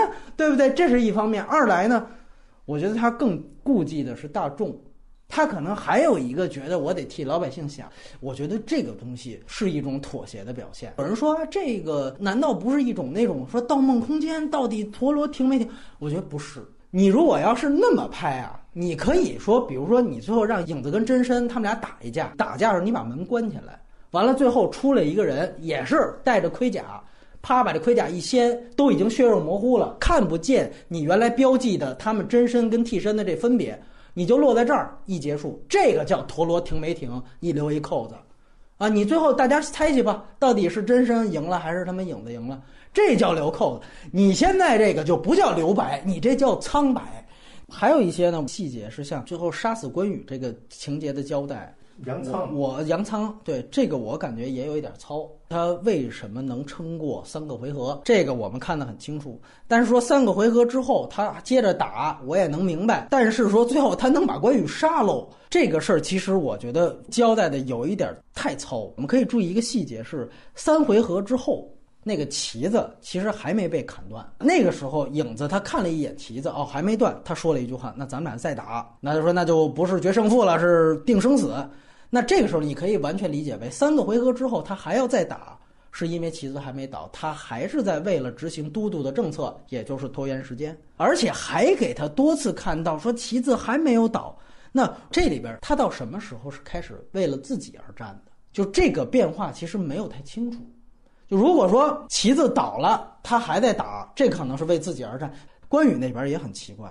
就是你可以说这个旗子倒了，代表他马上就知道自己儿子死了，那按说就是中了奸计了。那他最后被杀，那你只能理解为那因此他就心绪大乱了，所以就方寸大乱。那按说这种人旗子一倒，发现儿子死了，他他妈应该激发出来他的愤怒状态，他应该爆豆了，爆豆那他应该更牛逼，武力增强才对。就这里边，我希望看到的是一个层次的递进，就开始两个人三回合是君子交战，也是。国与国的交战，但是到最后，它应该变成一个私人上的交战。就是一方面，影子是为了我要活下去，而关羽那边、杨仓这边是因为看到我儿子死了，我他妈就是纯粹要报私仇，所以他应该有这样一个变化，从君子。到个人，从国家到个人的变化，那这个就需要你在动作上，在整个的视听语言的配合上有这样的一个升级和变化的体现。你现在会去复盘那场戏，其实是没有的。对，其实就是跟我刚才说那个节奏问题是有相关的。对，它整体都是戏在赶戏。另外就是这一段比武的戏和关晓彤、吴磊在那边砍旗子的戏，他做了一个平行剪辑，这个平行剪辑做的太糟糕了。啊，这个我觉得是有失水准的，因为大家注意到前面是双线，这双线是从一开始攻城战特洛伊开始就建立的，结果打着打着，他还要加一个回到原来大本营，然后要加一个孙俪跟真身弹琴，配上这琴声弹起来，他再切回到比武戏，这你这意思我都明白。但是你由于要扑他俩弹琴，在那儿又叨逼叨又费半天话，你别忘了这后方这是第三条线了，你的平行剪辑的节奏和气氛就全都毁了。我们说平行剪辑也叫交叉剪辑，你那两段时间大家仔细去看，本来它时间分配配比就不太平衡，这本身就剪的就有点尴尬，你后边又加了一第三条线，我操，那电视剧。你要拿电视剧剪辑来说，它就不尴尬，高级，明白吧？这这事儿的话，你得看电视剧。我当时就觉得，就是这个片子很有意思，就是除了打戏之外，剩下都有非常强烈的电视剧感觉。其实他弹琴那段完全不用对白，直接弹。对张艺谋啊，这个电影语言方面，我说如果能做成这个样子，这是大减分。我觉得什么历史架空，我都知道你的能耐在哪儿，我觉得都没什么问题。这可是你的这个强项，你这个水平完成这样的一段，而且比武戏，我们都知道这是重中之重。工程戏、砍旗戏，这是整个的戏剧的核心段落。最后平行剪辑给完成这个样子，我觉得这是不应该的。观感上我很不满意的一点。另外呢，就是刚才两位提到这表演，因为现在这大众都夸邓超。这个我觉得就典型的是这个噱头做得好。邓超这个表演其实是非常非常的外露夸张的，而且呢，这里面他做了一个非常不好的一个营销的蹭热点，就是看原来阿米尔汗去年增减体重这个事儿成了一个他们明星人设之后，在这个电影当中不断就在卖弄和体现他这个影子跟替身的说一个瘦了一个健壮，就去体现这个事情。我觉得特别特别无聊，这个东西其实跟表演也没有什么关系。他所有的表演还是一种喜剧表演啊，尤其是真身，他想表达这个真身是特别阴，哎呀，特别坏。这个就是典型，原来主旋律里边鬼子就这么演戏，那个眼睛得瞪你，完了之后，哎，那头得稍微低一点儿狗眼看人，狗眼看人低，就这种方法。我觉得还是气场不够，他内在内在的爆发力不够。其实表演的方法，陈道明在《英雄》里也是同样的，但是陈道明气场够。你觉得陈道明那表演算好？就是比他肯定强啊！没演坏人呢，坏人好人是无所谓。陈道明那个，我们外延环节谈吧，我觉得就是一个笑话。不是你，你跟邓超比呀？跟邓超比，我觉得，我觉得还不哎，对我觉得还是邓超更好一些 吧。哎，呃，我我邓超比这个《康熙王朝》里的陈道明要好。电视剧我不评价，我这里我也下一个判。判断，因为这次呢，文章的那个《胖子特工队》也上映了。我说邓超这个表演，在我看来，甚至还不如文章。啊，有文章你别说，文章是一个在台词把握上是一个很有天赋的一个演员。我我就论表演能力来讲，就是一步之遥开头这场戏，就没几个人能演成那样的。他其实是姜文这个演法的一个非常合适的接班人。我这样说，我就觉得整个演员表演，张艺谋要负责的东西，我觉得是非常大。你如果大家注意一下，除了他早期个别的最优秀那几个作品之外，张艺谋对于演员的表演的调教，是他生涯的一大短板。我甚至可以这样说。而且他还非常不加遮掩的天天用流量明星，你本身你就不会调教演员。我这么说，就是邓超他也演过《烈日灼心》。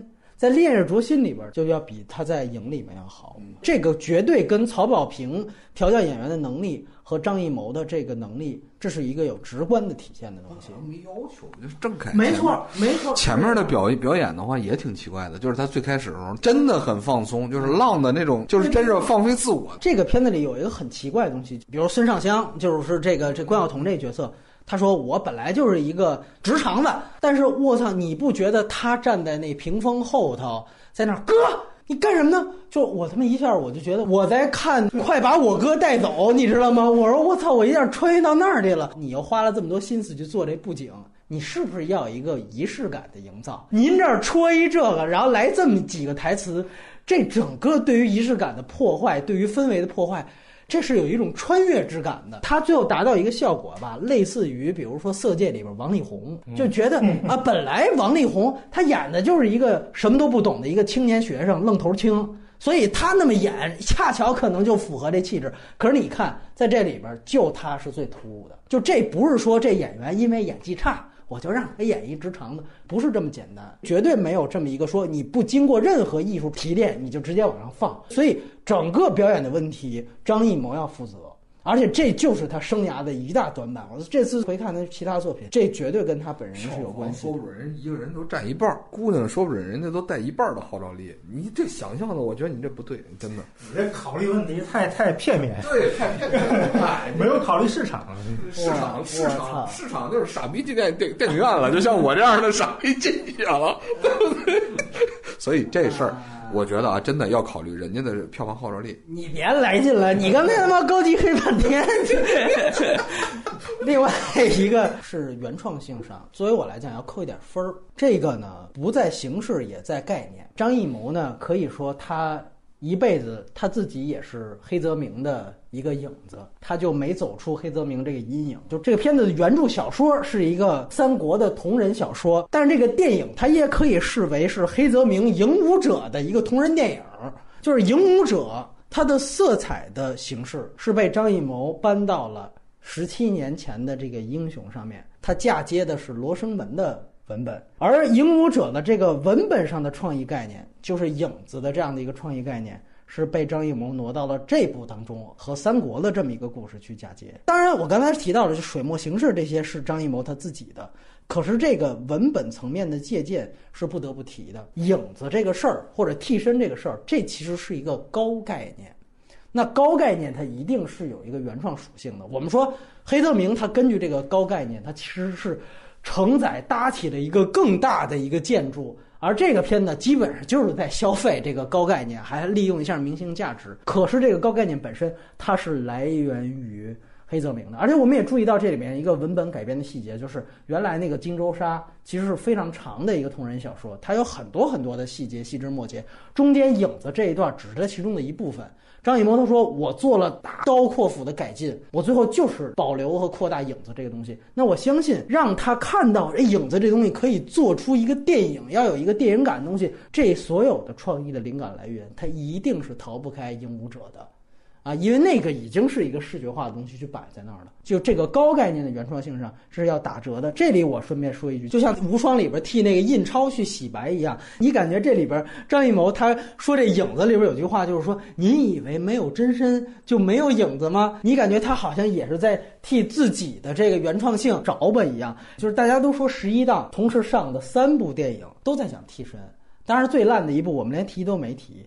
那在文本以外，也是有一个英国话剧的原著文本，叫做《查理的姑妈》，啊，那都是十九世纪的东西了。就你会发现，这三部电影不仅说是电影本身在讲替身，他们本身也都是外国某一部文艺作品的替身，他们本身也都是影子。我们可以把它当做一种行为艺术来看待，它就是中国现在的一种文化现象。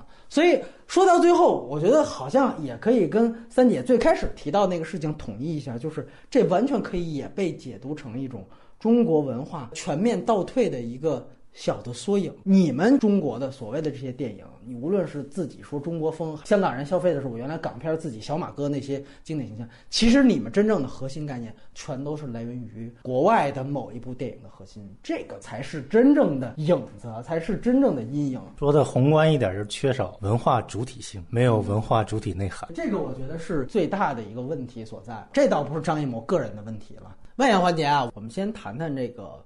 黑泽明，尤其《影武者》，就是主要他的那些后来晚期的那些宏大史诗巨制。先问问三姐，你怎么去看待《影武者》，包括他后期像《乱》啊那样的一些片子？它里面去放的那个东西，就是刚才说的，有很强烈的那种文化感，嗯，就是识别感会非常的强。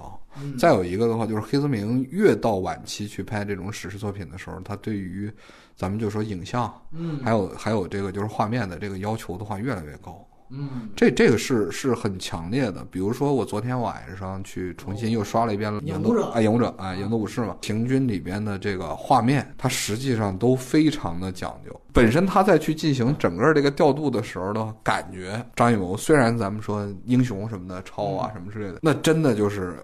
画虎不成反类犬，就是它就是真是虎和犬的区别。放到这个影，就是现在这个呢，水墨是一个非常特殊的东西，但是你也得说，人家那个黑泽明本身也有浮世绘的那个影响，就是他在画面去布置的时候的话，你比如说里边有一段，就是他到了冥府的那一段，做梦哎，做梦的那一段，那一段其实就是很典型的浮世绘的那个场景画面就放进去了。就是我的感觉是什么呢？是说黑泽明在去做这个时候的细节的这种。操控的这种欲望或者标准从来没降低过。人家作为一个就是真正公认的大师，确实是在这一点上是非常牛逼的，没有把自己的技术标准降低。然后再去进行这个故事的时候，说实在的啊，咱们说影影子武士的那个故事，你放下来，很多人看起来是比较乏味的。但是我觉得他的情绪一直从头到尾的话是很饱满和递进的。对，我首先是从开始的时候去了解这个人是真的假的，就是不同的视角，然后去看他实际上把这种情绪一直不停的往后递进的积累。而我们看张艺谋再去做这个时候的话，他好像没有这种不知道是能力还是怎么着，反正没有这个东西。对他没有情绪，他没有情绪，这个情绪是不存在的。而且这种情绪是跟他的日本的元素，就是他的文化元素是完全契合的。就你看，可能说我们这样的中国人去看日本的东西，你不知道他什么泰国啊、梆梆梆，这些东西你都不明白啥意思。但问题是那个情绪你感受得到，而且他再去。这些情绪的展示的时候，画面又很唯美，整个这个没法比。就虽然都带了个影啊，都有替身的概念，从架构也好，还是说从文化的这种感觉，它是格局非常宏大，我们的格局非常的小。按理说，日本是个小国，我们经常会去对它有一个贬低，就是说，因为它是个岛国，所以它去做很多东西的时候的话，它属于是小里小气的。但是黑泽明并不一样，很多是室内的这个场景，但是哪怕是室内的场景，他在操作的时候，你都能感觉到这种气势的宏大。而我们说，在影这个片子里边，张艺谋即使把一个大殿上面放满了人。我们仍觉得他是非常逼仄或者是小气的。对对，就你看过的黑泽明里边，你觉得你最喜欢的是哪部？我最喜欢是乱。哦，我最喜欢的是乱。那就更，其实应该是更后面了。那七武士的话也挺喜欢，但是七武士它本身聚焦就是底层，它黑白片嘛。对。它在黑白片的话，那种刺激说实在的不够，没有没有达到那种程度。就是对我个人来说的话，没达到那种程度。虽然从剧本身还有人物的展示来讲的话，其实是七武士更好，是实话实说。我觉得啊，就说那个东西更好。但是我最冲击的是乱，嗯，一方面它有莎士比亚的那个李尔王的李尔王的那个架构在里边。这实际上李尔王的话不止他翻拍，但是就是说他把日本的那种文化元素我完全架空，我什么都没有，但是我就把这个架空的故事讲的。一方面有日本的那种感觉，另一方面的话又有这种气势。他探讨的人性的问题呢，也真的去深入到了人的这个内心里边。而我们去看这个，就是张艺谋，往往他的人物里边的内心是残缺的。张瑞是怎么看？近几年没有去重新看啊，所以年代比较久远了。只能说我印象中比较喜欢的有几部，一个是《罗生门》《旧事》，还有《乱》《影武者》。以及他生之欲，你觉得和张艺谋的对比呢？不在一个时代框架内，如果去硬做对比，会有一些不是能说服人的东西在。因为他自己说受这影响嘛。张艺谋不是说过一句话吗？天下文章一大抄，就看你抄的妙不妙。其实从那个，这是他说的，这是那也是他他抄的，是吧？嗯，不管谁说的，你找不着这人了。黑泽明其实也是在借鉴一些故事结构或者是莎士比亚的东西嘛。啊，他原创的其实还是形式上的东西。对，我觉得他作为一个导演，在那个年代能够搞出像《罗生门》那样的段位、那种结构，再到后边的那种宏大的那种战争场面，甚至是史诗感的东西，这个就是最难得的。他是一个创始人，但是如果从我们现在的眼光去看他以前的作品，我替很多人说一句话，其实是挺挺乏味的。对。对，就很多人都看不下去。你如果看进去了，他非常牛逼，就像就像看小金一样。但是如果很多人就就压根儿就进入不了，因为你这个时代已经不是那样一个心境了，你再去恢复到那样一个情境里面，你如果不是影迷的话就很难。你如果不是对他对电影史或者是电影大师或、电影艺术有想去研究，或者是想去贴合人的特别深的内心世界的话，就很难去进入他的世界。所以得拍影是吧？这 所以张艺谋现在得拍影，真的就是现在他要迎合，他的问题也在这儿，他的他的聪明也在这儿。在我们看来，可能他是一个不太高明的一个妥协的东西，但是在比如说大众看来或者市场看来，我就能接受这样的东西。我如果拍一个聂隐娘，那票房就不行啊，就看的人很少啊。这如果从传播的角度来讲是一件好事，但是从艺术角度来讲肯定不是。嗯啊，所以我觉得黑泽明厉害的就是在于他这种独创性、开创性，不仅是征服了张艺谋这样的中国导演，也征服了就像斯皮尔伯格、好莱坞那一帮，也都去学他，包括甚至很多商业片后来都是奉他为这个大师嘛。后来又得了奥斯卡终身成就奖。你要说是张艺谋是黑泽明的影子，我也部分认同。但是如果想做黑泽明的影子能做成的，其实也很难。这么说就是高抬张艺谋了呗，是吧？我觉得具体呢去聊影舞者，我觉得很重要的一点，他是有他个人史观的。每个人都有自己的历史观吗？其实并不一定，只是说当你建立一个史观之后，你才有观点的表达。观点表达，我们都可以说我是这观点，你是那观点，这都没问题。但是你起码知道这导演他有史观，这个是很重要的一件事。另外就是人文关怀。这个其实恰恰是张艺谋没有的这么两件东西，而这两件东西定义了“史诗”二字，所以我觉得这是特别重要的一件事情，不是刻意抬高什么黑泽天皇什么的，就大家有兴趣自己去看，确实有些东西是。非同凡响的，就替身这件事情，我们可以去分析邓超这个替身和他里面那个替身。他里面这替身，你可以解读出起码三层的主题意思：一个是关于个体的他自己的影子的悲剧和宿命感的，就是原本他就是一个底层，你也可以说他是一个棋子，但这里面他有一个主动被动。开始他都是被动的，直到中间有一场戏，他发现家臣说我们已经打算把这个主人死讯都公布了。这个时候他发现其实旁边有人在刺探。他这个时候，他觉得自己好像有义务去做点什么，有责任去做点什么。这场戏特别好的一点，他让这个替身跑到了那个水里边，在河水里面去恳求大家，你们还是用我。你完全可以立刻就明白，河流就像洪流一样，在这个时候，这个人自己跑到了历史的洪流当中，他加入这个东西。这不是过度解读，你再去看最后一个镜头，最后他走入了洪流，死在了这儿，和风林火山的旗子一块儿沉在了洪流里面。这就是电影语言的表意，把这个个体的命运、宿命感东西全都出来。洪流是一个，另外一个就是黑马，这个道具的使用多精妙。他最后其实所有的人他都骗过了，但是他们说最牛逼的那匹黑马，只有真正的王他才能骑上去。结果最后这个人他的悲剧性就体现在我连人都能蒙过了。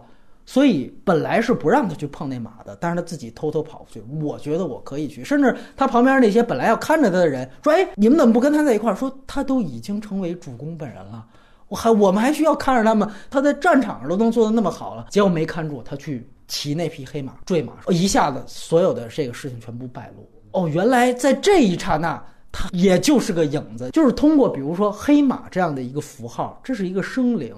就是你骗得过人，人是尔虞我诈，但是你骗不过他，把所有的这种微妙性全都体现出来了。这个是只是关于他个人的东西。那关于谁才是王位真正的继承者、精神继承者，他其实也有一个讨论，关于这个影子和最后那个儿子的对比。最后你会发现。影子在那儿坐镇，这仗打得赢。最后他妈儿子最后把影子轰走了。儿子，那你说这是亲骨肉，这是合法继承人，结果江山丢了，这个是多大的一个反讽？但是你会发现，这又是情理之中的一件。为什么？哦，原来我当的这个主人本身也是底层出身，所以他这里边其实有一种反讽在里边，就是告诉你这些红衣的，他们其实本身很多就是草莽出身，所以这影子能最后装得像。也不是装，他就是一个歪打正着。反倒他的儿子那就是红二代了，反倒很多东西他失去了他父亲的锋芒。所以谁才是真正王位精神继承者？他这里面是有自己思考，的通过这个东西表达。你又觉得，哎，这逻辑如此清楚。这里面也就是有这种反讽，就是最后一个小偷，一个窃贼做的比他真正的儿子要更像王。那这王位本身，它莫尝不就是一个反讽吗？这就是黑泽明的史观，就是窃国者，某种程度上跟窃钩者也没什么区别嘛。他就是在通过这个东西，大家都能把一个很明白的哦，窃国者诸侯，窃钩者诛。但是他能把这个事情很明白的通过一个真身影子的事情给放在一块儿去比，这个太了不起了。而且他一般都会批判，哎，对，它这里边其实是一个很复杂的展现。第三层我觉得更有意思，就是这次我在看，就是我们也经常说，就是说历史是任人打扮的小姑娘。你先不管认不认同，就这句话，如果你想把它拍出来，你怎么拍？黑泽明我觉得做到了，就是前面他不断的铺织田信长和这个德川家康那两家，就不断的去刺探这个武田家这信玄到底死没死，尤其前半段大量的就是关于密探之间的交流。其实后来我发现，这个密探其实也是一种符号，就是它其实建立的实际上是另外一种旁观者的视角。密探在不断的观察这主角到底是不是真的。对你发现这里边有特别巧的几场戏，前面俩人看那替身出来，发现这么像，这绝对是真的。两家人都互相啊是没问题，就绝对是信玄本人了，根本就没有死，特别笃定。后来碰上另外一老者，那老者跟他们讲说：“你看，一个轿子中间停下来，然后把那药童杀了，然后那轿子又折回去了，又分析。”他们就觉得，哎，那这肯定就是假的。你就会发现，这个其实就特别像是不同的时代、不同的角度的人来看待历史，就它特别有这样的一种预言色彩。就是你看到的什么，你当时百分之百认定的是他们你，后来你不顾打脸，也觉得哎，肯定不是他，你说的也如此笃定，这不就是整个世人对于历史的态度？就像这些旁观者对于你看待这到底是影子还是真相的态度等？到阅兵的时候，哎，对对对，等到他接下来就是策马阅兵的时候，开始的时候是缓步跑，这时候的话还怀疑。哎，没错，等他真正开始跑，然后整个军队开始往那儿看，这个时候是什么？群众结果，一亿人都说这是万岁。我操，这就是了哎对连滚带爬的跑来，那就是他，就是他。我操，这就是他。实际上的话，就是把这个东西一层一层去放在一块儿。没错没错，这个是非常清楚的。你你会发现，王这个位置的这个符号感，其实远远大于他到底是什么人。在做，对，没错，在做这个其实也有他的观点，就是这个电影无处不在呢，他只是借了一个什么影子真身的一个高概念，但是他说的全都是黑泽明自己对于历史，包括他把自己也装进去。就我作为一个旁观者，也许我就是他们那通风报信的，今天我看他就是百分之百的真身，明天其实这人没变，但是我觉得哎，他就是百分之百的假的。哎呦，这个其实确实是作为一个有想法的人，把他想法放进去的。这种思考，咱们说中国导演可能陆川稍微有一点儿，没错，剩下没有一个有的。真正说有反思的，就是王的盛宴，南京南京都不算，就是王的盛宴有反思。王侯将相，宁有种不是，都还不是这个，不是这个。我我我们待会儿再谈王胜先先先先说这个黑泽明这事儿。对，所以我个人觉得这个是影武者非常厉害的。另外就是形式上，影武者开场镜头碾压一切，就是很简单，三个人穿的一样的衣服坐在那儿，中间是真身，旁边是他兄弟，另外一个是替身。三个人坐在那儿，一个将近七分钟的长镜头，完了把所有的关系交代出来，就这一个镜头往那儿一拍，我就知道告诉你这电影要干什么，他们的剧情是怎么样，这就是一个定场镜头。如果你注意到一些细节的话，别看镜头不动，最主要的打光只有一个人有影子，就是真身有影子，另外两个人都是没有影子的。如果你再带着打光，你就看影子。看这三个小时，你会发现所有有没有影子的这个关系和他们的人物弧光上转变是非常贴近的。他不搞这种特形式化、极端的东西，但是他每一点的所有的形式都是在为他的主题来服务的。另外一个，我必须要强调，黑泽明的晚期作品，大家如果注意，不仅仅是说他借鉴莎士比亚的东西，他大量的配乐都是交响乐。他的配乐全都用西方的这种宏大交响乐叙事。当然，之前我们都知道那个塞乔莱昂内传出跟他打官司，最后还真的判黑泽明赢了，因为就是抄的。但实际上，黑泽明也从塞乔莱昂内那儿学了很多，就是莫里康内的配乐。所以后来他的很多宏大叙事，有的很多步调很像莫里康内的范儿。大家想想，哎呦，黑泽明那日本的传统文化代言人，就这都他妈特顺百祥话。你仔细去看黑泽明的这些历史片，他的所有的音乐全都是交响乐式的。这次咱们看影啊，哎呦，我这是中国风，咱们就得来吧，得弹琴，高山流水。嗯，这就是这一个顺拐的想法。影武者里边的就是骑兵在出动的时候，嗯，只要他们开始加速，都用的是那个小号，都用的是铜号。没错，实际上的话，他并没有非得刻意的说我搞要点日本传统的。我当当当，我非得要搞那个是吧？都用太鼓声，不是？他在这上面不是这么干的。其实黑泽明他的艺术形式他也有变化，他《罗生门》他是这样做的，早期的作品，这是一个导演对自己电影语言的一个非常自信的扬气。我不需要借助传统文化来给我的表达背书，我用什么方式我都可以完成我的表达。当然，你就更别说他整个对于战争片那个，大家如果看一场戏，可能现在确实有点接受不了，就是最后战败，风林火山往上扑啊，全倒了，然后最后他拍那些马。怎么站起来又跌倒？那段戏他拍了得有十分钟长，大家会觉得这个东西有意义吗？他当时自己画了很多的那种就是概念，就属于兵败如山倒，马怎么样站起来又跌倒？他觉得他需要通过这么长的时间。就去展现兵败之后的这个结果，而不是交战的本身。因为现在啊，大家全是好莱坞公式，你结果交代输了，人死了，完了拉字幕结束了。他的战争场面的话，永远不会双方出现在一起。在比如说乱里面，乱不存在说拿着那个什么长矛互相一定要捅出血，哎，像张艺谋这次是吧，这飙血的这样的一个东西。在在《影武者》里边，最后那个那场很长的镜头的话是不断的射击，嗯，对对对，哎，那边火枪射击，那个是一个长镜头，从右往往左摇。那边的话一直在拍圣赖，就是他儿子，他儿子在上面人指挥的行为，然后旁边人的反应，然后最后就是全都是死尸。我操！我说这他妈才是战争的苍凉，对。这个完全是一种就是对战争认识层次啊，这他妈差别太大了！我操！就是你看他其实啊，他有一个剧本上的编排。你记得，就是那几个家臣扶这个官二代上去，就知道已经肯定输了，所以仗还没打，先交代哥儿几哥儿几个就说武田家灭亡了。咱们这就去见老爷去了，哎，就已经就已经都确定，已经兵败了。也就是说，他不做悬念。对，我在战争这儿，我不要好莱坞那种悬念，没有悬念，必败。我要给你看的就是你所谓的战争最后的残酷和苍凉的东西。我不在这儿做剧情悬念，这个东西不是我的讨论重点。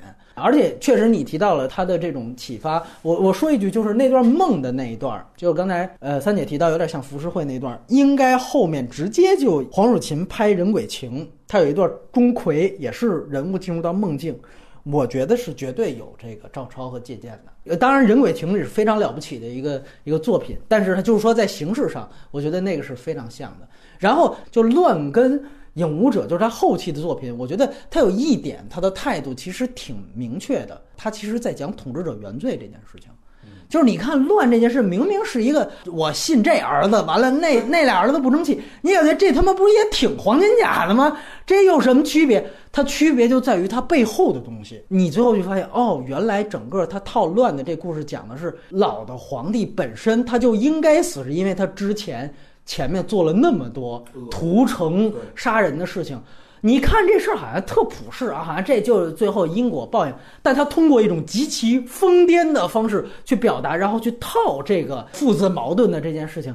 这个混合在一起，实际上就是把这种说君王的原罪感一下子给体现出来。那一边的话，他他自己本身的儿子，然后他去夺取了国家，嗯、这些所有的那些事儿，全部都在他的父子关系冲突里边，然后去放。没错，他就不再是一个家庭乱伦这么一个简单的事情，而且我相信，就是乱啊，其实有一个非常好的一个，也不算支线人物，其实算是一个女主角，就是。我都忘了，后来变成了二儿子的妻子。其实说白了，他就是原来屠城之后被掠过来当妻子的。他有一个个人的使命，就我他妈就是要报仇，把你们一家全都弄死了，我就赢了。他就通过这个人去讲他的原罪，就这多巧妙的一件事情。我个人感觉这里面关晓彤的这个意思，其实有点借鉴的那个元素。就说白了，我在一个宏大历史之下，我有这么一个女性角色一。个角色，对单线嘛，一个支线。没但但是这个支线的话，真是不成功。你说影啊，还是影影是吧？啊，就是说他呃有很多执行上的，因为他想讲的事儿都没那么复杂，但是在乱里边儿，哎，那个感觉是超好。你包括记得说人头我给你割下来了，完了，一打开是一个狐狸的石雕头。他说你干嘛呢？这个他就说啊，因为那个你不是觉得正式是狐狸精吗？变成狐狸的时候我给砍下来。就他把在传统大臣眼里边儿这么一个女人，就是一个祸国殃民的误国的一个人。我对付他，我就用你的这样的一个权谋。就这个其实是黑泽明特别不一样的地方。一般就是，尤其直男导演，他们这女的就是红颜祸水，但是她不是，她跟你讲这个女人她为什么这样做，原来最后她也是一个原罪的体现。你必然要还还的方式就是通过子嗣。当然，顺便说一句，其实黑泽明啊晚年也是挺大争议的。后来他那《影武者》之所以能拍出来，那是因为科波拉和卢卡斯到那个二十世纪福斯给他找的好莱坞的钱，最后把那个电影给拍出来的。啊，这个我觉得也算是一个影史佳话，就是你前面的作品七武士那样作品，影响了像卢卡斯，你会发现绝地武士完全是日本武士的概念。但后来因为《星球大战》成了爆款，成了一个商业片的名作，所以我拿这些我的话语权，我又去反哺，让大师去完成了后期他那么厉害的作品长啊。城啊，那也是好莱坞的钱，是吧？对不对？这里还得说，确实他在《影武者》里面做了一个事儿，就是风林火山的那个旗子的体现。然后那个片子后来放到国外呢，尤其西方观众，他不认识汉字，他们觉得还是有点分不太清楚，所以他到乱里面，他才把所有的军队标记出不同的颜色，所以乱的那个颜色质感。是真正的被英雄拿过去直接就用了啊！就这段是红的，那段是绿的。但其实，在黑泽明看来，那个其实只是一个方便这个全球观众，因为后来我资本有好莱坞的，我就方便他们看明白。当然了，在那个《影武者》里面，它的色彩运用是更高级也更了不起的，而那仅仅是黑泽明的第三部彩色电影。所以我觉得也是因为我是刚拍彩色电影，所以我才会想着色彩这件事儿。然后我只是有一个感叹，就是我看那个《风林火山》的时候，这其实来自于《孙子兵法》，确实就像刚才三姐说的，日本战国那套东西全都是来自于中国。但是如今真正说拍《风林火山》的这样的一个日本的电影，它成为一个大宗，完了我们在学习它，还只能学一个皮毛。就这本身已经在文化的这个主导性上就进行了一轮颠倒。我们的国师如果是别人的影子。说来也是蛮讽刺的一件事情 啊！张瑞不服啊 这个电影里最后活下来的是影子嘛？啊！对，他自己编的嘛，他得这么编呀，对吧？所以我也觉得这个是挺有意思。然后黑泽明的这个话题聊到这儿，我们最后说说张艺谋。嗯，我先想问问，就是大家觉得最喜欢他的作品是什么？先说一部《秋菊打官司》，这个片子主要还是靠剧本，至于那些创创新的视听语言啊、偷拍啊、跟拍那些东西是次要的。他最打动我的一点就是他完成了一个中国人。面孔的展现，你从刘恒这个剧本里可以看出，就中国人的百态，不管是巩俐还是他身边的人表现出来的特点，就把中国人的特点基本都概括了：轴、老实、没有主见、爱面子、自以为是或者善良，还有点小邪恶，最后以和为贵。这几个特点都在这个片子里表现的淋漓尽致。嗯，就是你通过一个这样的故事，就把中国人很生动的展现出来了，特别是近现代的中国人。你刚才提到这几个关键词，其实你细想想吧，你觉得他是中国人的特质吗？其实我觉得，就你比如说像善良这种特质，那那个伊朗人就不善良了。我这么去觉得，《秋菊》这个片子，我觉得它可能是张艺谋早期所有作品当中，随着年代流逝，这个影史地位往下掉的最严重的一个片子。那个片子当时他拿到了威尼斯的金狮奖和影后。那这个后来《白日焰火》才做到过，就是一个片子既拿到这个三大的最高奖，同时我还给一个表演奖，世界影史都不多见。但说句实话，你后来再去看，一个是它这个文本过于戏剧化啊，这是说的好听的，其实就是过于狗血。它后边最后其实都那反转，它作为一个故事片来说很过瘾，你看着哎呦这还有悬念起伏这个东西，但说白了，它这样的一个强的戏剧化。冲击掉的恰恰是刚才张伟说的，他对于人面孔的展示。如果真说，我觉得像展现人的面孔，应该是小五那样去拍。我们不能去加这么高情节、高戏剧化的东西。而且我觉得有一个语境，就是张艺谋当时为什么要去拍《秋菊》，这是因为他前面所有的那些。在西方牛逼的电影，包括像《大红灯笼》《菊豆》还有《红高粱》，都被人指责一个问题，就是你这些东西都他妈的不够这个接地气。那当然，这接地气是后边的词儿，它就是你不够关心民生。嗯，张艺谋吧，你从那时候你就能看到，他其实是一个特别在乎舆论的人。对，他这个人其实没有自己太多的主见。我们说大师都是你爱他们说什么，我他妈就拍我的。我过时算他妈我，他不是，他是一个就觉得，哎呦，这识时务者才为俊杰。什么叫实务？那具体体现就是看看大家都说什么啊。前面批评我说觉得我不接地气了，我又不是没能力。那时候确实他创作欲望和创作能力都在一个巅峰期，那我就搞一个秋菊。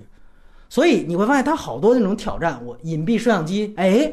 确实还给他弄出来了，整个的这个规模和形式，确实我觉得他的功绩是在于他占了一个第一份儿，这个我觉得是不容抹杀的。三姐，咱们就就他这个，咱们先聊聊秋菊打官司。当时看的时候还觉得不错，我对巩俐那扮相有印象，但是对对，就咱说他完成了一个就是农妇的那种。塑造这点挺牛逼，嗯，就这种感觉的话，确实他做到了。那你最喜欢他的一部片子？比较喜欢的话，其实是《大红灯笼高高挂》。其实张艺谋的片子的话，很多都是很早以前看的。这个片子，它它是一种渗入性性的黑暗，就跟那个《菊豆》其实是类似。没错。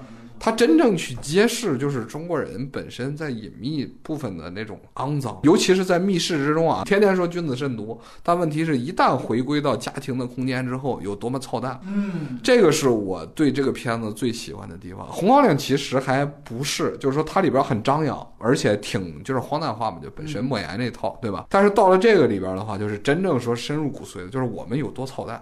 回到家以后的话，他妈互相之间搞来搞去，就真心就觉得是啥？是是。恐怖片儿，哎，我觉得就是恐怖片儿，就是他拍这种恐怖片儿是最好的。他做小格局雕琢，做这个东西是最好的。因为什么？因为里边气氛，你看对白都很少，以一些就是行动，比如说挂灯笼啊这些行动，然后去。把整个的这个大家人物关系什么之类的话去串联起来，我觉得它是意会，因为中国文化其实操蛋在哪儿啊？就是大家其实表面上都是一一个调，但是他妈心里边想的是另一个调。嗯，这是这是这是外国人其实也这德行啊，但问题是呢，咱们本身是没有什么的，没有那个就是基督教信仰打底的，你伊斯兰教信仰咱们也没有，没有打底的情况下，其实我们这种就是极限的下下探的这个过程是无底线，你不知道。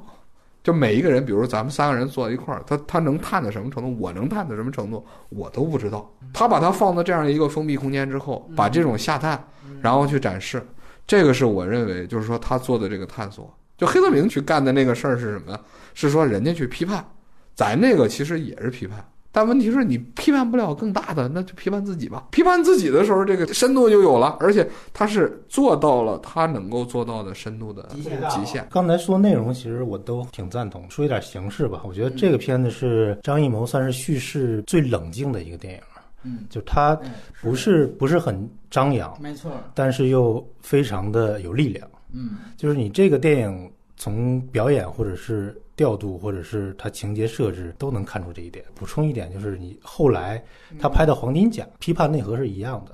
他其实把这个大红灯笼的这个家长制带到一个皇宫里，它是一个悲剧啊。它其实是英雄的一个反面。我感觉还回归到了这个大红灯笼的一方面的一个内核，但是从形式上来讲就比较浮夸了，很多人就无法接受了。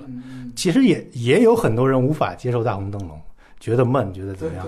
其实是他相对来说最闷的一个片儿。他说他没拍过闷片，但是《大红灯笼》其实有点闷，可能是由于侯孝贤监制，不是不知道了。《大红灯笼》呢，确实是一个能排在他前三作品。他整个对于色彩的运用最克制，但是又最准确的电影是在《大红灯笼》里面。谈这个电影，可以把它和《红高粱》去做对比，《红高粱》里面用了大量的红色，这里面也用了大量的红色。但其实，在大红灯笼里面，你会注意到，红色其实代表的是一种男权的符号。这个你通过巩俐这个人，他进入到这个地方的时候，开始初夜被灯笼点上，灯笼照在他的身上，这个红是外界给他的，是强逼到他身上的。然后再到后来，他逐渐进入到了这个权力的斗争当中，他自己迷恋上了这种权力斗争，然后自己也开始像何赛飞一样。那何赛飞出场就是他自己穿了一个红衣服，哦，那这就是说这已经是一个权力斗争的老炮了。那后来巩俐也逐渐沦落成这样的一个人，你就会发现整个呃色彩的母题，其实开始整个乔家大院是非常冷的。这个东西和红做一个对比，红高粱红是性欲的表达。它在这里面其实是一种男权的表达。我很同意一个判断，就是《大红灯笼》其实是一部恐怖片。这个恐怖怎么展现，其实就讲的是红色作为魔鬼怎么样上升巩俐的过程，包括它所有的代指里边，它其实有捶脚的那个事情。开始捶脚说这只有说老爷来你才能捶脚，到后来老爷不来，拍了一个巩俐自己脚痒痒的这样的一个镜头。其实捶脚代表什么？其实代表的是性欲嘛。那这背后除了是性的暗示之外，其实更重要的，实际上你会讲，这是一种权力分配的绝对不均匀。你提到的为什么说黄金甲后来没有人认？黄金甲就是把所有事儿都说得太明白了，朕不给你的你不能抢。这大红灯笼拍的就是你只能等我赐给你这个东西，通过什么？通过垂角体现，通过挂灯笼体现。那大红灯笼其实拍的也就是这个东西，只是他从来没有用台词说出来，他从来不讲这个东西。那电影最后你看其实是这样的一个形式感。那垂脚这个东西。它一第一层代表的是性欲，他没有拍任何的做爱戏。就这里边，我私下里跟朋友聊的时候也说，就是他们说也说觉得影这里边伞跟这长刀是一个性器的，包括说那个怎么让替身影子跟这个孙俪练，说最后其实得双修一下这东西，他才能练出来。但是我说这些代指到一场戏就都没意义了，就是后边他真去拍了一场刑房的戏。对。他俩这上床的戏你全拍了，你前面还代指个屁呀，对吧？那前面的全都没用了。张艺谋后期经常干这样泄气的事儿，要不然就是大台词啊，旁白就说出来，这就是还是舆论。前期他是说白了，他是拍给老外看的哦，我是电影节，大家都喜欢我。国外评委人家都是大评论家、大艺术家，那都明白，我得把这个电影语言咱们尽量高级。那看看，哎呦，黑泽明怎么看？你看人家，咱们来这个。后来中国电影市场化了，市场化之后，感觉又又你又离权力近一步。权力说了，那个市场化牵头的就得你们这几个大导演吗？你得来呀。他就想，那咱们得照顾老百姓啊，老百姓那不是都傻逼吗？那咱们得拍一最浅显易懂的。所以呢，他就在那儿装傻，装傻装了几年之后啊，也就真傻了，也就真傻了。你再他妈想最后黄金甲，我我想回归啊，那归来，我名字就叫归来。你已经没有那个能力了，这个我觉得是必须要强调了。但是在《大红灯笼》里面，本质上你觉得那是一部反映女权的电影。很多人说，哎，西方观众喜欢，你看那片子就很女权。其实不仅是女权，它通过男女的权力分配不均，它讲的就是权力本身。老爷是一个权力中心，所以这很好的一点。我们知道，当时后来做的非常牛逼的一个讲景别的视听语言课，必要讲《大红灯笼》。就是为什么不给老爷进景？就说因为啊，那是一个男权的象征。其实不仅是男权的象征，那就是一个权力的象征。它既然是个符号，我们不必要看他的表演，这是最准确的。就后来我觉得张艺谋，如果你要想得更清楚，你敢不敢说，比如说，操，你用周杰伦的时候，你不给他进景，对吧？他就是一符号，我就不用他。你你演的差，演的好，跟我没关系。我导演为大，你随便演，我最后剪辑权在我这儿。他前面可以做这样事情，后边不敢了。那怎么敢？周杰伦是票房保障，哎，对对对，就看他呢，是吧？跟关晓彤是吧？就是占一半啊。前面确实他所有的标准是在艺术为上的，那确实，你包括你提到的，对于空间的展示，哦，这个非常到位，那个绝对是一个我们说。呃，大景别的胜利，把一个家怎么拍得如此的空旷和恐怖，通过层层的门、层层的框的设置，告诉你，他妈虽然在一个家里边，而且你看。就是巩俐一个人啊，老爷没有临幸我，我就在那个房檐上走。我操，他本身在那个刹那，他就已经开始像鬼魂儿在逐渐的演变，那就是一个幽灵的那样的一个状态。包括何赛飞在远处，一个远景，一个红影在那跳舞，然后唱的那个选那调儿，那就跟鬼一样啊。旁边还一个鬼屋。如果他在进行电影院复映的话。这是很瘆人的一个电影。所以我觉得有机会大家沉下心来你去看，你会被吓到的。那这是真正的恐怖，后面他的这些所谓的人性肮脏都特别表面啊。所以这个我觉得大红灯笼，哎，确实三解析。那我提一个吧，就是大家公认的《活着》啊，因为我觉得这些作品其实都差不多。但是呢，哎呦，三姐看来不认啊。我们先听听张瑞的《活着》，我觉得脱离了一种真实感。你觉得脱离真实感了？对对对，就有点。表演啊，或者是他的那种拍法，就有点像是一种怎么说包装后的一个结果。他没有那种真实的震撼？他他如果靠近《鬼子来了》那种真实一点，我可能会更喜欢。你觉得《鬼子来了》是往真实方向去的？对对。完了，活着是包装出来的。对。哦，不管你是从这个布景或者服装或者表演，都能发现这一点，就是就是好像就是你这个。舞台上的感觉，他没有说是有一种真实客观带来的震撼。当然，这个故事我觉得是挺好的。我看过原著，而原著比这个故事更惨。他没法拍，拍出来可能就可信度要低一点。但是，但是书的可信度很高哈。最后就剩他一个和一个老黄牛是吧？在那聊天。之所以就是大家都公认这个，可能还是本身故事带来震撼，但是形式上我觉得它是比较没有建树的一部。就无论从你色彩来讲，节奏来讲，表演来讲，都没有什么建树，也没有说让人表演没有建树，表演一般，就对对，那福贵确实挺好，其他就不行了。我觉得葛优非常好。那这片子不就是关于葛优的吗？那就跟《霸王别姬》不就是关于程蝶衣的吗？对吧？但但是由于它外在，这两片都有巩俐。但是由于它外在包装和那些布景，就会让人戳戏，你知道吗？如果葛优是放在《鬼子来了》一个那样的环境当中，会更出色。三姐也觉得这片子不怎么样，对，我觉得它是盛名之下其实难副，为啥呢？是因为我觉得它有非常强烈的消费苦难的那种爽感。就是非常的故意，就是他有非常强的这样的一种操作感。我觉得如果我们拿这个评价去评价原著，我可能更同意一些。就我我我觉得，你知道我为什么认可这电影？我觉得恰巧是张艺谋的强项，就是他畏手畏脚，他在这电影当中他做减法。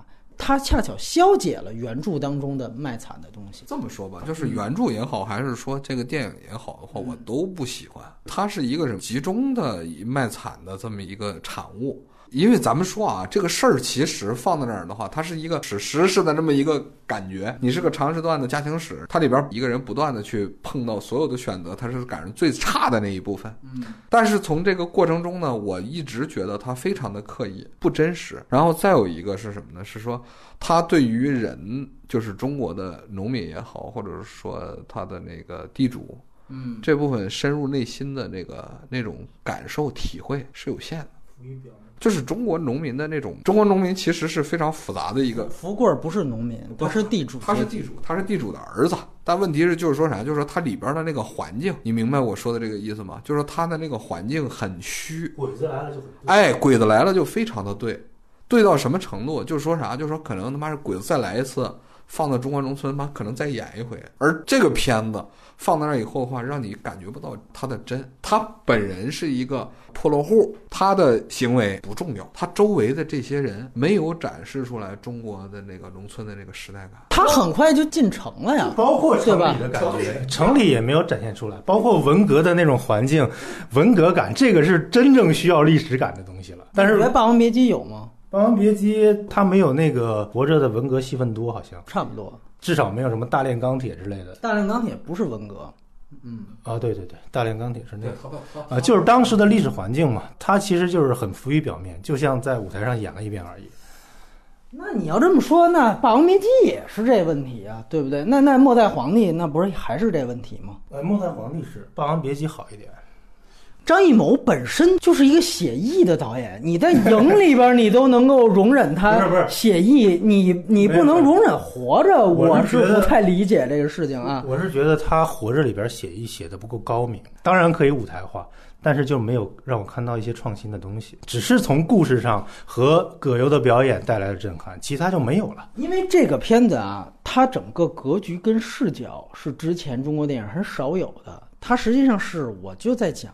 具体的一家儿，对，你他你说这里边没有调度，葛优跟郭涛当俘虏的那段，他已经模糊掉了什么正邪双方。我怎么觉得他俩举手，完了后边雪山上一堆人下来，这就是中国影史最牛逼的十个华彩篇章之一呢？